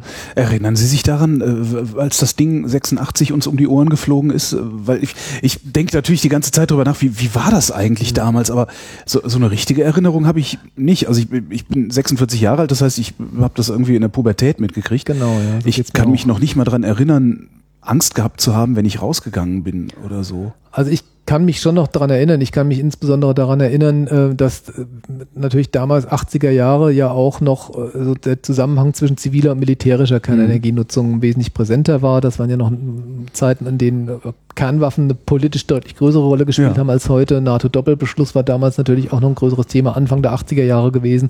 Und in dem Kontext war die Kernenergie ja auch äh, stark äh, politisch umstritten. Und dann kam natürlich Tschernobyl sozusagen nochmal obendrauf als deutlicher Hinweis darauf, dass eben die kerntechnische Sicherheit doch nicht so groß ist, wie man sich das vielleicht immer einreden wollte oder ja. immer geglaubt hat. Ne? Pilze durften wir nicht essen. Ne? Genau. Ne? Ja, ja. Darf man heute eigentlich wieder Pilze essen?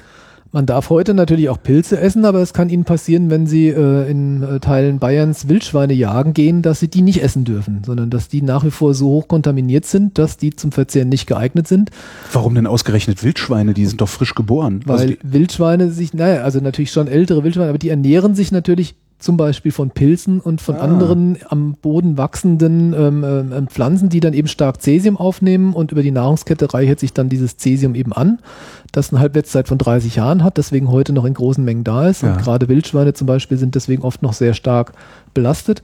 Die Bundesrepublik zahlt nach wie vor Jägern in Bayern Geld dafür, wenn sie sozusagen Wildschweine haben, die nicht zum Verzehr geeignet sind, die aus dem Verkehr gezahlt werden müssen, da fallen erkleckliche Beträge jedes Jahr nach. Das heißt, ich, das heißt, die bayerische Jäger haben immer einen äh, äh, Geigerzähler dabei, um, um zu gucken, ob das Schwein strahlt? Ja, wie, wie, wann und wie das genau gemessen wird, das kann ich Ihnen nicht sagen, aber es wird kontrolliert, ja.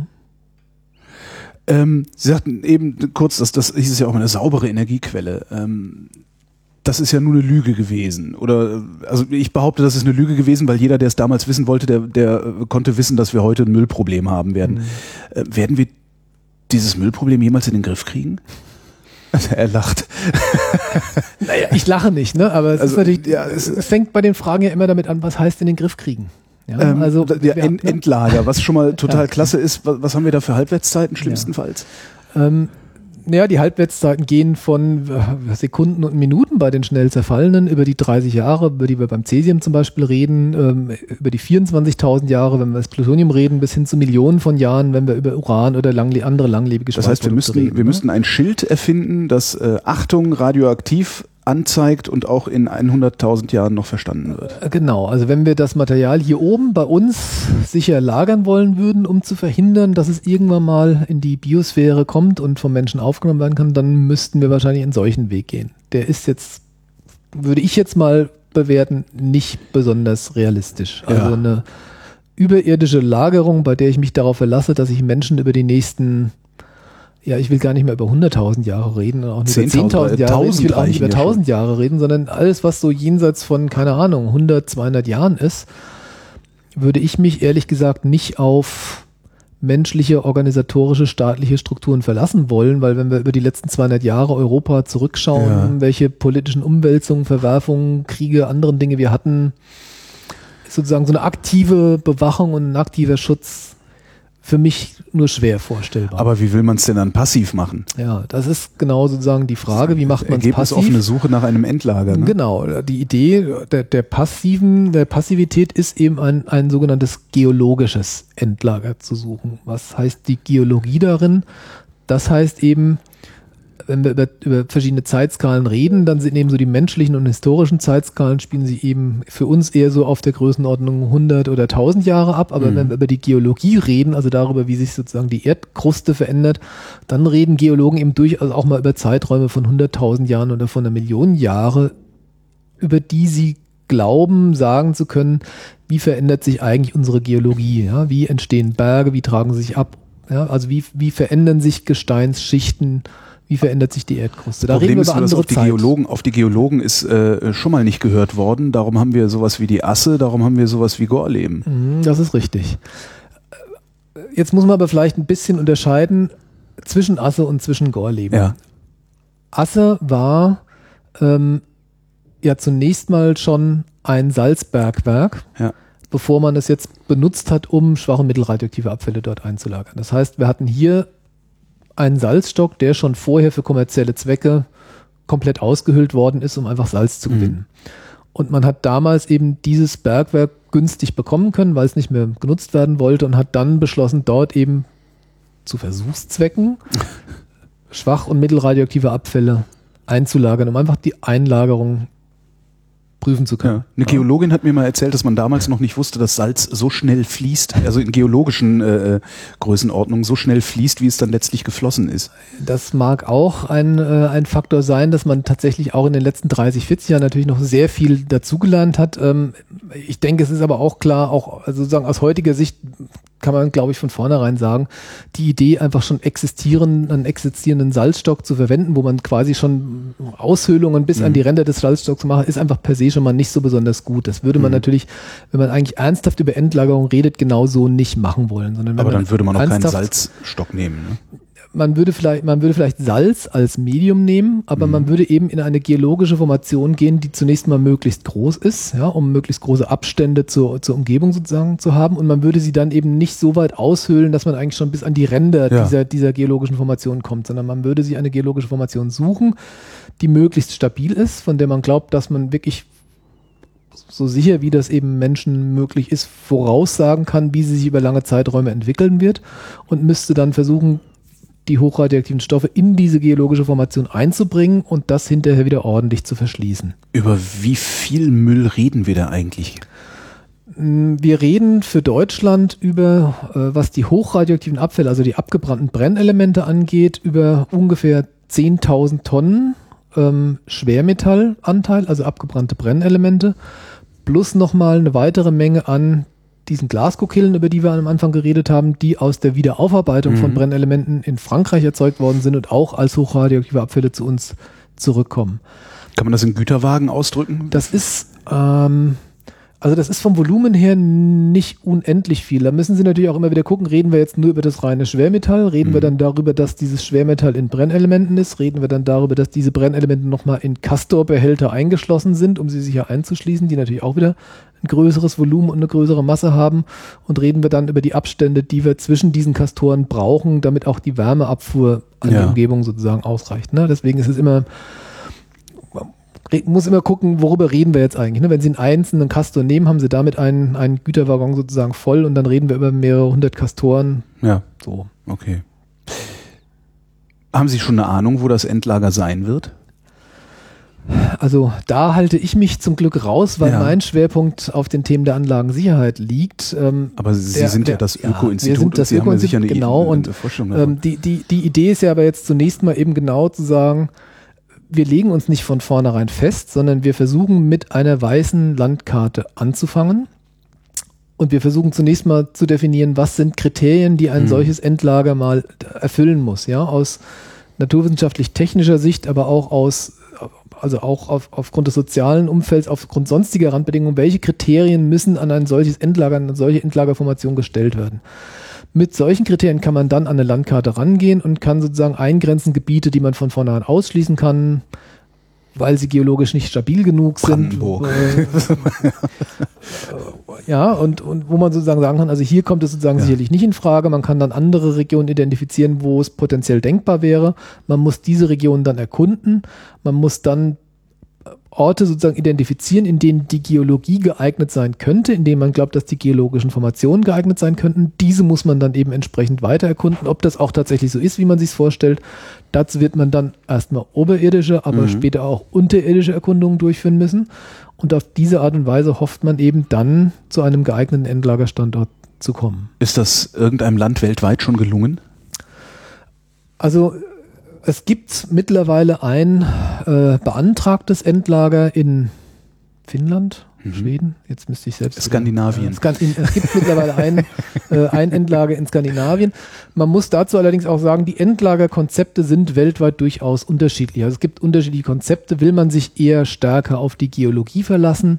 Will man sich eher auch auf technische Barrieren äh, verlassen. Also bei diesem Endlagerkonzept geht man beispielsweise auch davon aus, dass man besonders für die ersten ähm, tausend von Jahren äh, die, die Brennelemente in Kupferbehälter einschließt mhm. und das mhm. Kupfer einfach dafür sorgt, dass die, dass die Elemente auch chemisch gut eingeschlossen mhm. sind, also das nicht korrodiert, nicht freigesetzt wird.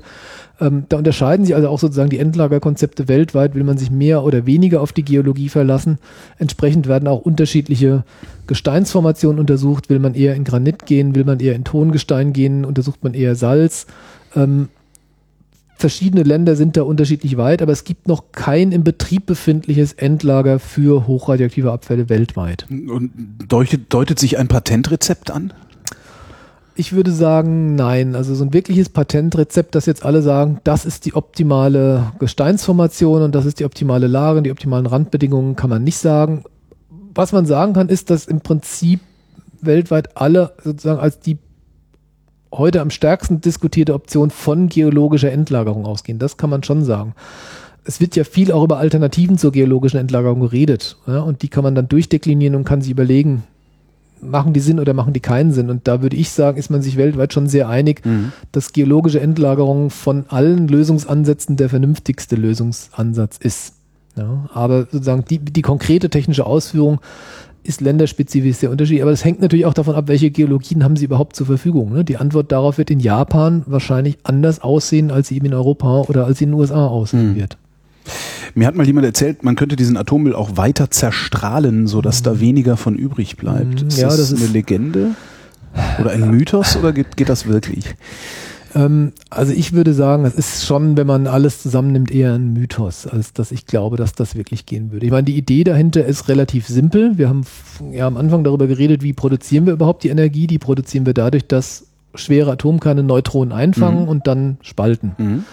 Ähm, Neutronen führen also zur Umwandlung von einem chemischen Element in ein anderes chemisches Element, hier dann durch Kernspaltung. Das heißt, ich müsste den Müll nur lang genug mit Neutronen beschießen, dann würde da irgendwann theoretisch könnte ich jetzt Leid auf die Idee kommen, genau, mit, mit Neutronen Elemente umzuwandeln. Nee, so einfach ist es eben genau nicht. ja.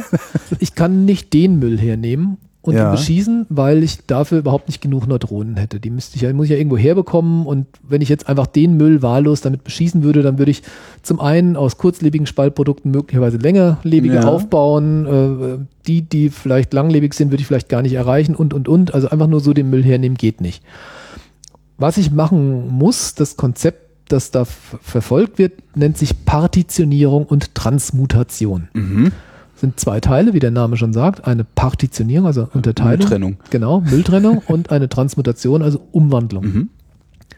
Mülltrennung heißt eben wirklich, der hochradioaktive Abfall wird selektiv aufgetrennt. Wir haben am Anfang darüber geredet, es gibt die sogenannte Wiederaufarbeitung, bei der ich versuche, Uran oder Plutonium mhm. abzutrennen aus, ähm, aus dem Brennstoff. Hier reden wir dann wirklich darüber, selektiv nicht nur Uran und Plutonium abzutrennen, sondern selektiv zum Beispiel die ganze Gruppe der Actiniden, wo dann neben Plutonium auch noch Americium, Curium, Neptunium dazu zählen, abzutrennen. Aber gegebenenfalls müsste ich dann auch darüber reden, nicht nur diese Gruppe, sondern auch langlebige Spaltprodukte. Mhm. Jod, Technetium, Cäsium in, mit langlebigen Isotopen selektiv abzutrennen, damit ich es dann umwandeln kann. Das ist natürlich einfach schon mal von der Chemie her schwierig. Ich rede ja jetzt nicht nur einfach von chemischen Prozessen, sondern ich rede davon, mit hochradioaktiven Abfällen umzugehen und genau die schlimmen, langlebigen, Stimmt, hochtoxischen Stoffe mal abzutrennen. Mal eben Bunsenbrenner ne? dran und ja. Nee, ja. sondern ich gehe hier wirklich genau mit dem Material um, was ich loswerden will, ja. weil es besonders problematisch ja. ist. Und das ist sozusagen von daher schon technisch, von, von der Technik selbst, von der Abschirmung, vom Umgang damit extrem aufwendig, extrem schwierig angenommen, ich würde das schaffen und könnte diese Elemente selektiv abtrennen, dann muss ich sie irgendwie umwandeln. Umwandeln durch Einfang von Neutronen. Mhm. Wo bekomme ich die Neutronen her? Aus Kernspaltung. Das ich heißt, erzeuge neuen Müll, mit dem ich den alten Müll. Das ist vielleicht nochmal ein Problem, was dann auch nochmal okay. dazu kommt, aber zunächst mal brauche ich auf jeden Fall Kernreaktoren, um mir Neutronen zu erzeugen, um dieses Material umzuwandeln. Ja. Das heißt, ich muss diese hochradioaktiven Abfälle in speziellen Kernreaktoren wiederum einsetzen. Also ich bringe meine hochradioaktiven Stoffe nochmal in den Kernreaktor ein, mit allen damit verbundenen Problemen auch erstmal für die Reaktorsicherheit. Ne? Mhm. Ne? Also auch diese Kernreaktoren dürfen dann keine Unfälle bauen, weil ich natürlich gerade auch besonders viele radioaktiven Stoffe in diesen Kernreaktoren Klar. drin habe. Ja. Und dann muss natürlich auch die Neutronenbilanz aufgehen. Das heißt, mhm. ich erzeuge Neutronen aus der Kernspaltung. Ich bringe jetzt aber nochmal zusätzliche Stoffe ein, die diese Neutronen einfangen sollen, um dadurch transmutiert zu werden. Das heißt, ich muss auch da gucken, habe ich überhaupt genug Neutronen aus meiner Kernspaltung, um all das, was ich transmutieren will, auch transmutieren zu können. Das klappt gut, wenn wir über diese schweren Elemente wie Plutonium, Americium, Curium, Neptunium, also die Aktiniden reden, weil diese im Wesentlichen dadurch transmutiert werden, dass ich sie eben spalte. Ja. ja also die sind zu einem gewissen Anteil spaltbar und zerfallen in zwei Hälften, produzieren mir dann auch selbst wieder Neutronen. Das heißt, mit der Gruppe ist das so einigermaßen denkbar. Bei den langlebigen Spaltprodukten ist das nicht so. Selbst wenn ich die chemisch abtrennen könnte und dann zu ähm, Targets verarbeite und in Reaktoren einsetze, fangen die einfach nur Neutronen ein und werden dann mehr oder minder schnell umgewandelt. Das heißt, das wäre ein extrem langwieriger, extrem aufwendiger, extrem teurer Prozess. Wie effizient der dann wäre, hängt eben davon ab, kann ich all diese Elemente wirklich abtrennen? kann ich sie überhaupt durch Neutroneneinfang vernünftig umwandeln? Nicht alle von diesen langlebigen, gerade von den Spaltprodukten, fangen überhaupt Neutronen in nennenswertem Umfang so ein, mhm. dass ich sie dann schnell wegkriege. Ähm, Und wie kann ich dieses ganze Konzept dann eben auch technisch realisieren und wie kann ich es auch bezahlen? Das ist extrem aufwendig, da sind sehr viele technische Detailfragen ungeklärt und also ich würde da das heißt, es, unendlich es, viele Fragezeichen es, hinten dran es machen. probiert auch gerade niemand. Also es baut auch gerade niemand einen es- Forschungsreaktor da, dazu. Doch, Oder- es werden, es werden international auch zu diesem Bereich Forschungen durchgeführt. Das fängt an eben, sage ich mal, da sind wir wieder vorher bei den schnellen Brütern, Mhm. also schnelle Brutreaktoren, die ursprünglich mal dazu gedacht waren, genau Plutonium zu produzieren als neuen Brennstoff für Kernreaktoren, werden heute auch diskutiert vor dem Hintergrund, genau das Gegenteil zu machen. Also genau diese Actinidengruppe, Plutonium, Americium, Curium, Neptunium, als Brennstoff einzusetzen und zu verbrennen, damit Mhm. wir davon nicht beliebig viel mehr erzeugen über die nächsten Jahre und Jahrzehnte. Aber auch für andere Anwendungen ähm, wird, wird das diskutiert.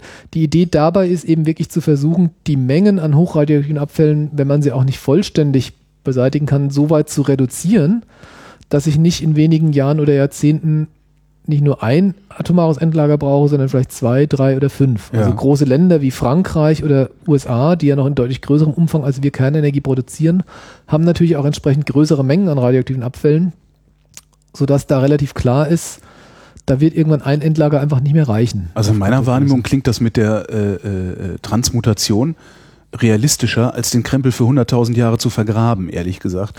Aber das mag daran liegen, dass ich von der Physik keine Ahnung habe. Ist, ist, äh, Also wie gesagt, es kommen, also es kommen da auf, in der ganzen Kette sozusagen technische Detailfragen zum, das fängt an bei der Frage, kann ich denn überhaupt diese ganzen chemischen Elemente so selektiv voneinander trennen oder gehen nicht auch ein so hoher Anteil schon als Verluststrom mit Ja. in meinen Abfallstrom rein, dass ich am Ende zwar vielleicht 90 oder 95 Prozent transmutiere, aber 5 Prozent immer noch übrig bleiben Mhm. oder 10 Prozent. Ne? Dann habe ich zwar das Ganze um Faktor 10 vielleicht reduziert, das hilft mir aber natürlich auch noch nicht wirklich weiter, sondern ich muss ja wirklich dann auf einen Faktor 100 oder 1000 oder sowas kommen, um wirklich signifikant was zu erreichen. Selbst wenn ich das geschafft habe, muss ich, wie gesagt, diese Reaktoren konzipieren und bauen. Das sind, da kann ich nicht die heutigen Leistungsreaktoren für nehmen, Ja. weil ich eben ganz andere Elemente umsetzen und verbrennen muss. Ich brauche eigene Brennstofffertigungsfabriken, die mit diesen hochradioaktiven Stoffen umgehen Mhm. können. Ich brauche eigene Reaktoren dafür. Also das ist schon extrem schwierig und aufwendig. Jetzt haben wir festgestellt, dass das mit der Kernenergie keine so gute Idee war. Ähm, wir schalten die Dinger ab und dann bauen wir die zurück. Richtig. Hört sich ja leicht an, ne? Da kommt dann die, die große Eisenkugel und reißt das Ding. Das geht ja auch nicht, oder? Nee, das, ganz so einfach geht Das strahlt geht's ja. nicht, weil natürlich auch im Kernkraftwerk neben den Brennelementen, in denen natürlich der, der Großteil der, der Radioaktivität eingebunden ist, auch andere radioaktive Materialien entstanden sind. Also wir haben die Neutronen, die im Reaktorkern entstehen. Mhm. Nicht alle werden aber im Reaktorkern eingefangen, sondern viele verlassen eben auch den Reaktorkern, aktivieren das Kühlmittel, aktivieren den Reaktordruckbehälter, ähm, der den Reaktorkern einschließt, äh, aktivieren sonstige Materialien, das Beton, das dann den Reaktordruckbehälter umgibt. Das heißt, ich erzeuge Radioaktivität im, im Reaktor. Ich setze auch geringe Mengen an Radioaktivität aus den Brennelementen ins Kühlmittel frei, die dann durch die Kühlkreisläufe transportiert werden, sich dort ablagern. Das heißt, ich habe im Kernkraftwerk durchaus auch noch ähm, radioaktive Materialien, die ich so nicht unkontrolliert sozusagen jetzt beseitigen kann, also einfach nur mit der Abrissbirne hinkommen, sondern ich muss schon erstmal diese radioaktiven Materialien entfernen, bevor ich dann einen konventionellen Rückbau machen kann. Wo tue ich die dann hin? In die Asse. In die Asse tun wir heute nichts mehr rein, da wollen wir ja eher alles, was Sie. da schon drin ist, wieder rausholen. Wir laden da Ja. heute nichts mehr rein. Okay, ich habe ja. jetzt keine Aussage in Zukunft gemacht, auch wenn ich mir da sehr sicher wäre. Aber ähm, nein, also wir werden, ähm, also auch da muss man jetzt wieder unterscheiden. Es wird, also die, die am höchsten radioaktiven ähm, Materialien, die wir haben, das sind die abgebrannten Brennelemente und diese Kokillen aus der Mhm. Wiederaufarbeitung. Da ist, da ist das Gros der Radioaktivität drin. Das sind auch die wirklich stark strahlenden Materialien. Die müssen auf jeden Fall in ein Endlager für hochradioaktive Abfälle.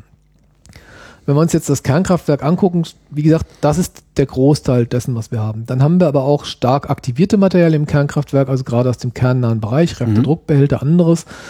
Das ist auch sehr hochradioaktiv, wird, davon werden möglicherweise ein geringer Anteil dann auch in so ein Endlager für hochradioaktive Abfälle gehen müssen.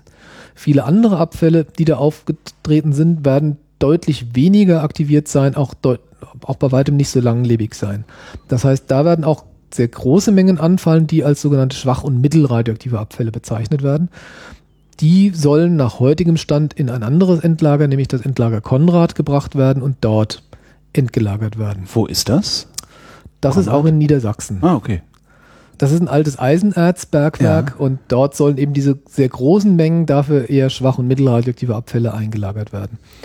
Das heißt, was man beim Rückbau des Kernkraftwerks machen, machen wird, machen muss, ist sozusagen eine, eine, eine Trennung der radioaktiv kontaminierten Materialien in höher aktivierte, in schwächer aktivierte und in solche, die eben tatsächlich praktisch nicht mehr äh, radioaktiv kontaminiert sind und die freigegeben werden mhm. können und direkt entsorgt werden. Also nicht entgelagert werden müssen. Also ich überlege gerade, wenn Sie, wenn, wenn, wenn Sie genau wie ich zu Tschernobyl in der Pubertät waren, äh, hat das dazu geführt, dass Sie Physiker geworden sind und dann zum Öko-Institut gegangen sind? Ähm, also Tschernobyl hat nicht dazu geführt, dass ich Physiker geworden bin. Das habe ich tatsächlich aus Interesse an der Physik gemacht. Ja. Ich habe dann allerdings im Physikstudium mich äh, hier an der TU Darmstadt in einer Arbeitsgruppe engagiert, die sich mit Rüstungskontrolle und Abrüstungsfragen von Kernwaffen beschäftigt hat und habe mich da angefangen mit der Problematik zu beschäftigen, was passiert eigentlich aus dem spaltbaren Material, das aus der Abrüstung von Kernwaffen freigesetzt wird. Das war Mitte, Anfang Mitte der 90er Jahre eine sehr intensive Diskussion, gerade das Plutonium, mhm. das man produziert hatte für Kernwaffen wird jetzt heute in großem Umfang wieder als nicht mehr länger benötigt für den militärischen Bereich deklariert und wird zurzeit in den Kernwaffenstaaten USA und Russland gelagert. Da reden wir über je Land haben über 30 Tonnen als Überschuss über ihre Bestände deklariert. Das wird einfach gelagert und keiner weiß, was man irgendwann mal damit tun soll. Äh, was könnte man denn damit tun? Strom erzeugen? Ja, sind zwei, zwei wesentliche Pfade sozusagen eben diskutiert worden. Der eine ist eben genau der, man nimmt das Plutonium, verarbeitet es zu Uran, Plutonium, Mischoxid, Reaktorbrennstoff, setzt es in Reaktoren ein, produziert Strom.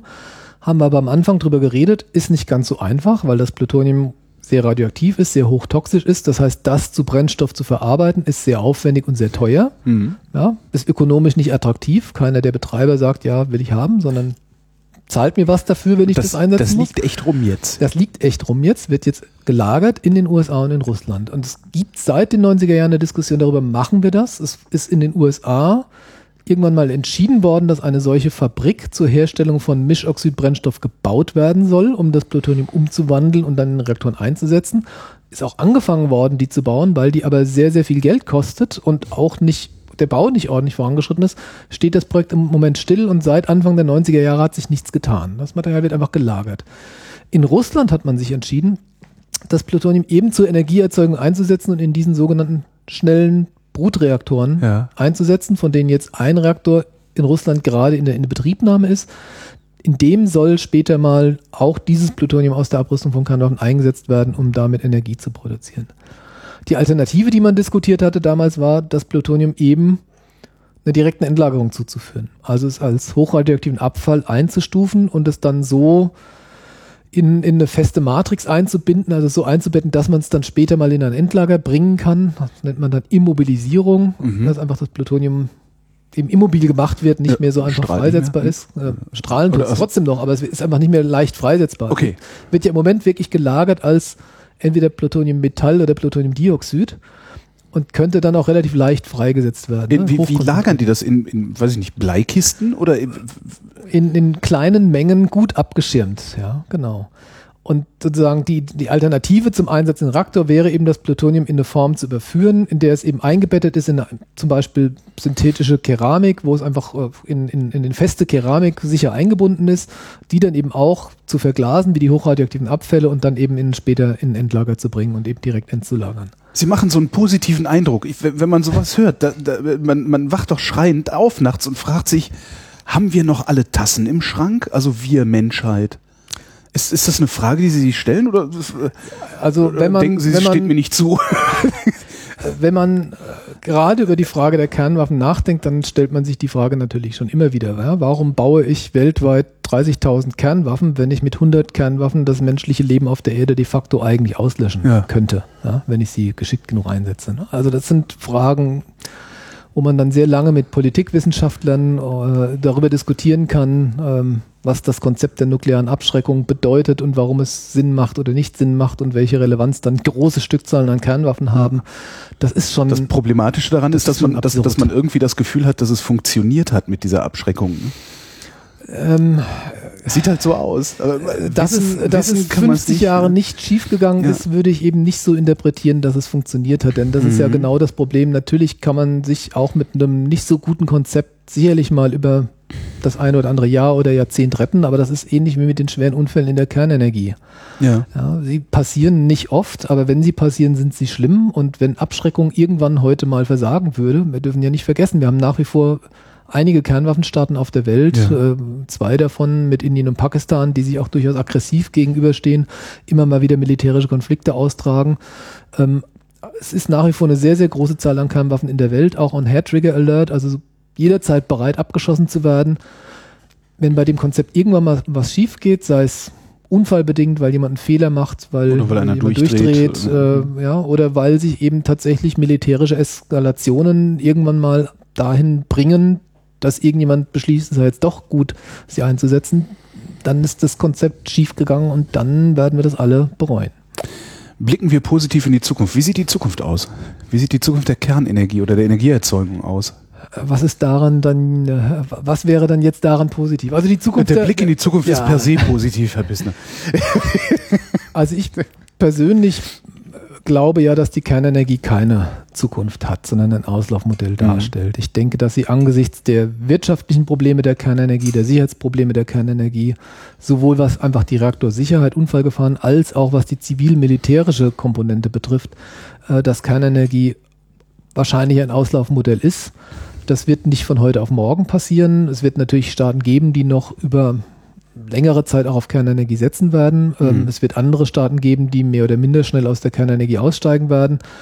Ähm, entscheidend wird dabei natürlich sein, wie steht es um die Alternativen. Ja, also wie schnell gelingt es uns, Alternativen zu, für eine umweltfreundliche, saubere Energieversorgung aufzubauen, die auch aufzubauen, so dass sie ökonomisch konkurrenzfähig sind. Wie schnell gelingt es uns, die dann weltweit in den Markt zu bringen? Wenn wir es nicht, wenn wir es nicht äh, ähm, ökologisch äh, sauber machen wollen würden, wären wir in der Lage, unsere Kernkraftwerke durch fossile Brennstoffe, durch fossile also aktuell, aktuell wäre das kein Problem. Das haben wir ja. im Prinzip in Japan gesehen. Ich meine, Japan ja. hat ähm, zum Zeitpunkt des Fukushima-Unfalls 56 Kernkraftwerke laufen gehabt und etwa 30 Prozent seiner Stromerzeugung über Kernenergie gedeckt mhm. gehabt. Hat dann im Prinzip von heute auf morgen ähm, alle Kernkraftwerke, also innerhalb kurzer Zeit, innerhalb des halben Jahres, Jahres, alle Kernkraftwerke abgeschaltet, hat in der Folge nur zwei Kernkraftwerke mal kurzzeitig wieder in Betrieb genommen im Jahr 2012 und bis letztes Jahr ist es ohne Kernkraftwerke ausgekommen. Also mhm. hat es geschafft, von heute auf morgen sozusagen ähm, konventionelle Kapazitäten hochzufahren, hat natürlich auch massive Maßnahmen unternommen, um Strom einzusparen, um Energie einzusparen, was dann natürlich auch notwendig war. Also im Grunde ist das, ist das sicherlich möglich. Es ist aber natürlich dann eine langfristige Frage, wie nachhaltig ist es auf Dauer? Klar. Wir wissen alle, welche Probleme mit Verbrennung von fossilen ja. äh, Materialien dann natürlich einhergehen würden. Also langfristig wäre das natürlich sicher keine Alternative. Sind wir eigentlich schon an einem Punkt angelangt, wo wir mit äh, alternativer Energie erzeugen, also Wind, Wasser, Sonne, äh, uns versorgen könnten, wenn wir das wollten? Ich denke, im Grunde ja, die großen Probleme sind, liegen natürlich in der Speicherung und Verteilung der mhm. Energie. Also grundsätzlich haben wir natürlich verschiedene Energiequellen, verschiedene regenerative Energiequellen, äh, die, die eigentlich genug Potenzial haben, dass wir uns mit Energie versorgen könnten. Die technischen Schwierigkeiten, also neben den ökonomischen Schwierigkeiten sind wir heute schon konkurrenzfähig mit fossilen äh, Energien, liegen natürlich die technischen Schwierigkeiten heute wirklich hauptsächlich noch in der Frage, wie, wie sorge ich dafür, dass die Energie sozusagen dann auch verfügbar ist, wenn ich sie brauche? Wie mhm. speichere ich Energie, die eben möglicherweise zu Zeitpunkten erzeugt wird, wo ich sie nicht unmittelbar brauche? Und wie verteile ich die Energie dahin, wo ich sie tatsächlich brauche? Das, das ist für natürlich Privathaushalt wahrscheinlich einfach zu beantworten. Für die Industrie ist das ein Problem. Genau, ne? ja. genau. Ne? Also sozusagen individuelle Lösungen wären da heute sicherlich schon relativ einfach möglich. Gesellschaftliche Lösungen sind dann natürlich ein bisschen komplexer, aber da sind wir auf einem guten Weg wir haben über die, die Frage der Reaktorsicherheit geredet als eines der Probleme der Kernenergie. Wir haben über die Frage der Endlagerung geredet als ein zweites Problem äh, der, äh, der, äh, der Kernenergie und ein drittes Problem, was oft nicht so wahrgenommen wird oder nicht so, nicht so offensichtlich ist, ist eben das Problem der, der Verquickung zwischen Kernenergie und Kernwaffen und der Frage, welche Bedeutung auch zivile Kernenergieprogramme für die internationale Sicherheit haben können. Da gibt es ja nun Beispiele, wenn wir einfach in den Iran schauen. Ja. ja. Der Iran hat ein, der Iran ist Mitglied des Atomwaffensperrvertrags. Ja. Das heißt, er hat unterschrieben, dass er nicht anstrebt, Kernwaffen zu bauen und hat unterschrieben und dafür im Gegensatz äh, sozusagen zugesichert bekommen, dass er zivile Kerntechnik entwickeln und einsetzen darf. Das ist sozusagen der Deal im Atomwaffensperrvertrag. Ich verzichte auf Kernwaffen, ich bekomme zivile Kerntechnik. Aber es ist ja, ist ja eine Dual-Use-Technik letztlich. Der Iran hat sozusagen seine zivile Kerntechnik so aufgebaut, dass er das volle Programm fahren will. Das heißt, er hat Forschungsreaktoren, die er braucht für Forschung und Entwicklung, für die medizinische Isotopenproduktion. Mhm. Er hat Leistungsreaktoren, mit denen er Energie produzieren will. Er hat Anreicherungsanlagen, mit denen er Brennstoff anreichern können will, um ihn in Leistungsreaktoren einsetzen zu können. Er hat experimentelle Wiederaufarbeitung, um sozusagen auch einen geschlossenen Brennstoffkreislauf irgendwann mal anstreben zu können. Also alles das, was sozusagen zur zivilen Kerntechnik dazugehört. Aber natürlich sind das auch genau die Technologien, durch die man Zugriff auf Kernwaffenmaterialien bekommt. Ja.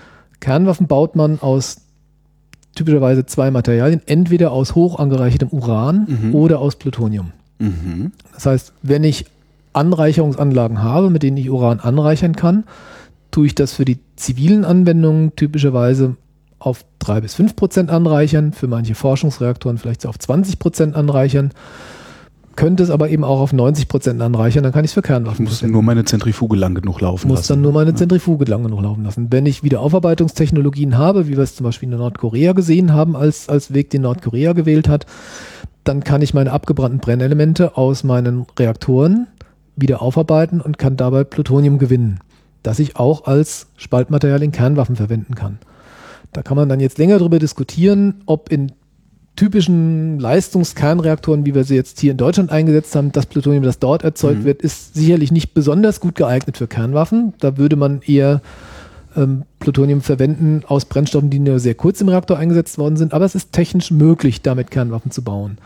Das heißt, über diese Pfade Reaktoren, Plutoniumproduktion, Anreicherung eröffnet man sich auch gleichzeitig den Weg hin zu Kernwaffen. Und deswegen waren, gab es natürlich einfach über die letzten Jahrzehnte auch intensive Diskussionen über das iranische als zivil deklarierte nukleare Programm, weil eben viele Staaten die Befürchtung hatten, naja, ähm, das ist eben nicht so zivil, sondern es wird auch genutzt, um sich damit die Option Zugang zu Kernwaffen zu eröffnen. Aber das wird's doch eigentlich immer.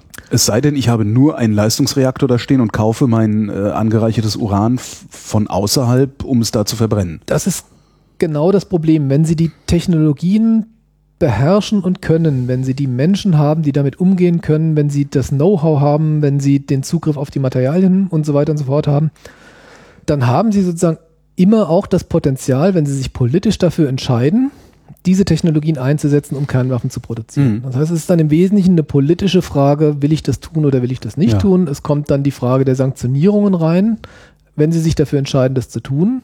Werden natürlich andere Staaten versuchen, sie daran zu hindern. Je früher man das bemerkt, dass sie das tun wollen, umso höher wird, umso schneller wird man Druck ausüben, umso höher wird der Druck vielleicht auch dann sein können. Das ist die Frage, nehmen Sie das in Kauf oder nehmen Sie es nicht in Kauf? Aber wenn sie die Technologien haben, sind sie auf jeden Fall eben einfach schon mal einen deutlich großen Schritt näher an der Möglichkeit, Kernwaffen zu produzieren, wenn sie sich irgendwann politisch dafür entscheiden. Insofern ist da immer ein Zusammenhang zwischen der Frage, beherrsche ich bestimmte als zivil deklarierte Technologien? Habe ich solche Anlagen vielleicht bei mir im Land? Habe ich Personen im Land, ausgebildetes ja. Personal und so weiter und so fort? Und welche Möglichkeiten habe ich, auch Zugriff auf Kernwaffen zu bekommen, wenn ich das will. Am Ende heißt das doch eigentlich, es gibt überhaupt keine rein zivile Nutzung von Kernenergie. Nur punktuell in einem Leistungsreaktor um Strom. Also die eigentliche Stromerzeugung ist die zivile Nutzung, aber die militärische Komponente ist da nie rauszurechnen. Am Ende heißt es, Sie können es nie hundertprozentig trennen, sondern Sie können nur versuchen, durch Kontrollen zu überprüfen, ist das, was passiert, entspricht es tatsächlich dem, wofür es deklariert ist oder gibt es Anzeichen dafür, dass da auch noch mehr gemacht wird? Je nachdem, was Sie tatsächlich dastehen haben, wenn Sie nur einen reinen Leistungsreaktor dastehen haben, dann ist der Schritt immer noch relativ groß. Mhm. Wenn Sie jetzt schon eine Anreicherungsanlage dastehen haben, ist der Schritt schon deutlich kleiner. Wenn Sie eine Wiederaufarbeitung haben, ist der Schritt auch schon deutlich kleiner. Umso schwerer wird es dann eben sicherzustellen, dass nicht jemand sagen, diese Technologien jetzt einfach verwendet, um Zugang zu Kernwaffen zu bekommen.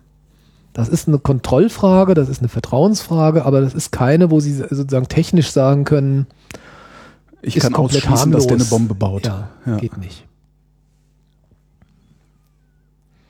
Also insofern ist das auch ein Themenfeld, was. Das ist, das ist, da, da habe ich tatsächlich ja. noch nie drüber nachgedacht. Ja, es ist was, was wir natürlich, sage ich mal, äh, in Deutschland, sozusagen, also mein Selbstverständnis als deutscher Bundesbürger ist, dass wir nicht anstreben, Kernwaffen zu bekommen ja. und dass dieses Thema deswegen zumindest heute in der Bundesrepublik eigentlich keine ausgeprägte Rolle spielte. Das war in den 50er, 60er Jahren natürlich auch noch anders. Da gab es ja durchaus Diskussionen ja. über eine atomare Waffe der Bundeswehr.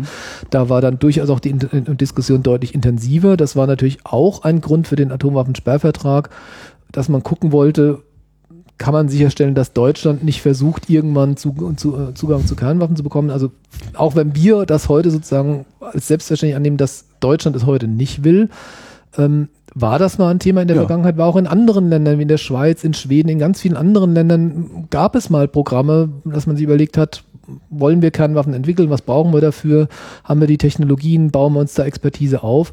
Also dieser Zusammenhang war in der Vergangenheit immer mal da, mhm. der ist mal, mal weniger präsent, mal mehr präsent. In Deutschland ist er für uns hier natürlich nicht so präsent, aber so wie wir eben über die deutschen Grenzen hinausschauen, in den Iran schauen, nach Nordkorea schauen, in andere Länder schauen, ähm, ist der Zusammenhang natürlich schon äh, wesentlich präsenter. Ne? Wenn wir nach Israel oder die Vereinigten Arabischen Emirate schauen, Israel zählt zu den de facto Kernwaffenstaaten.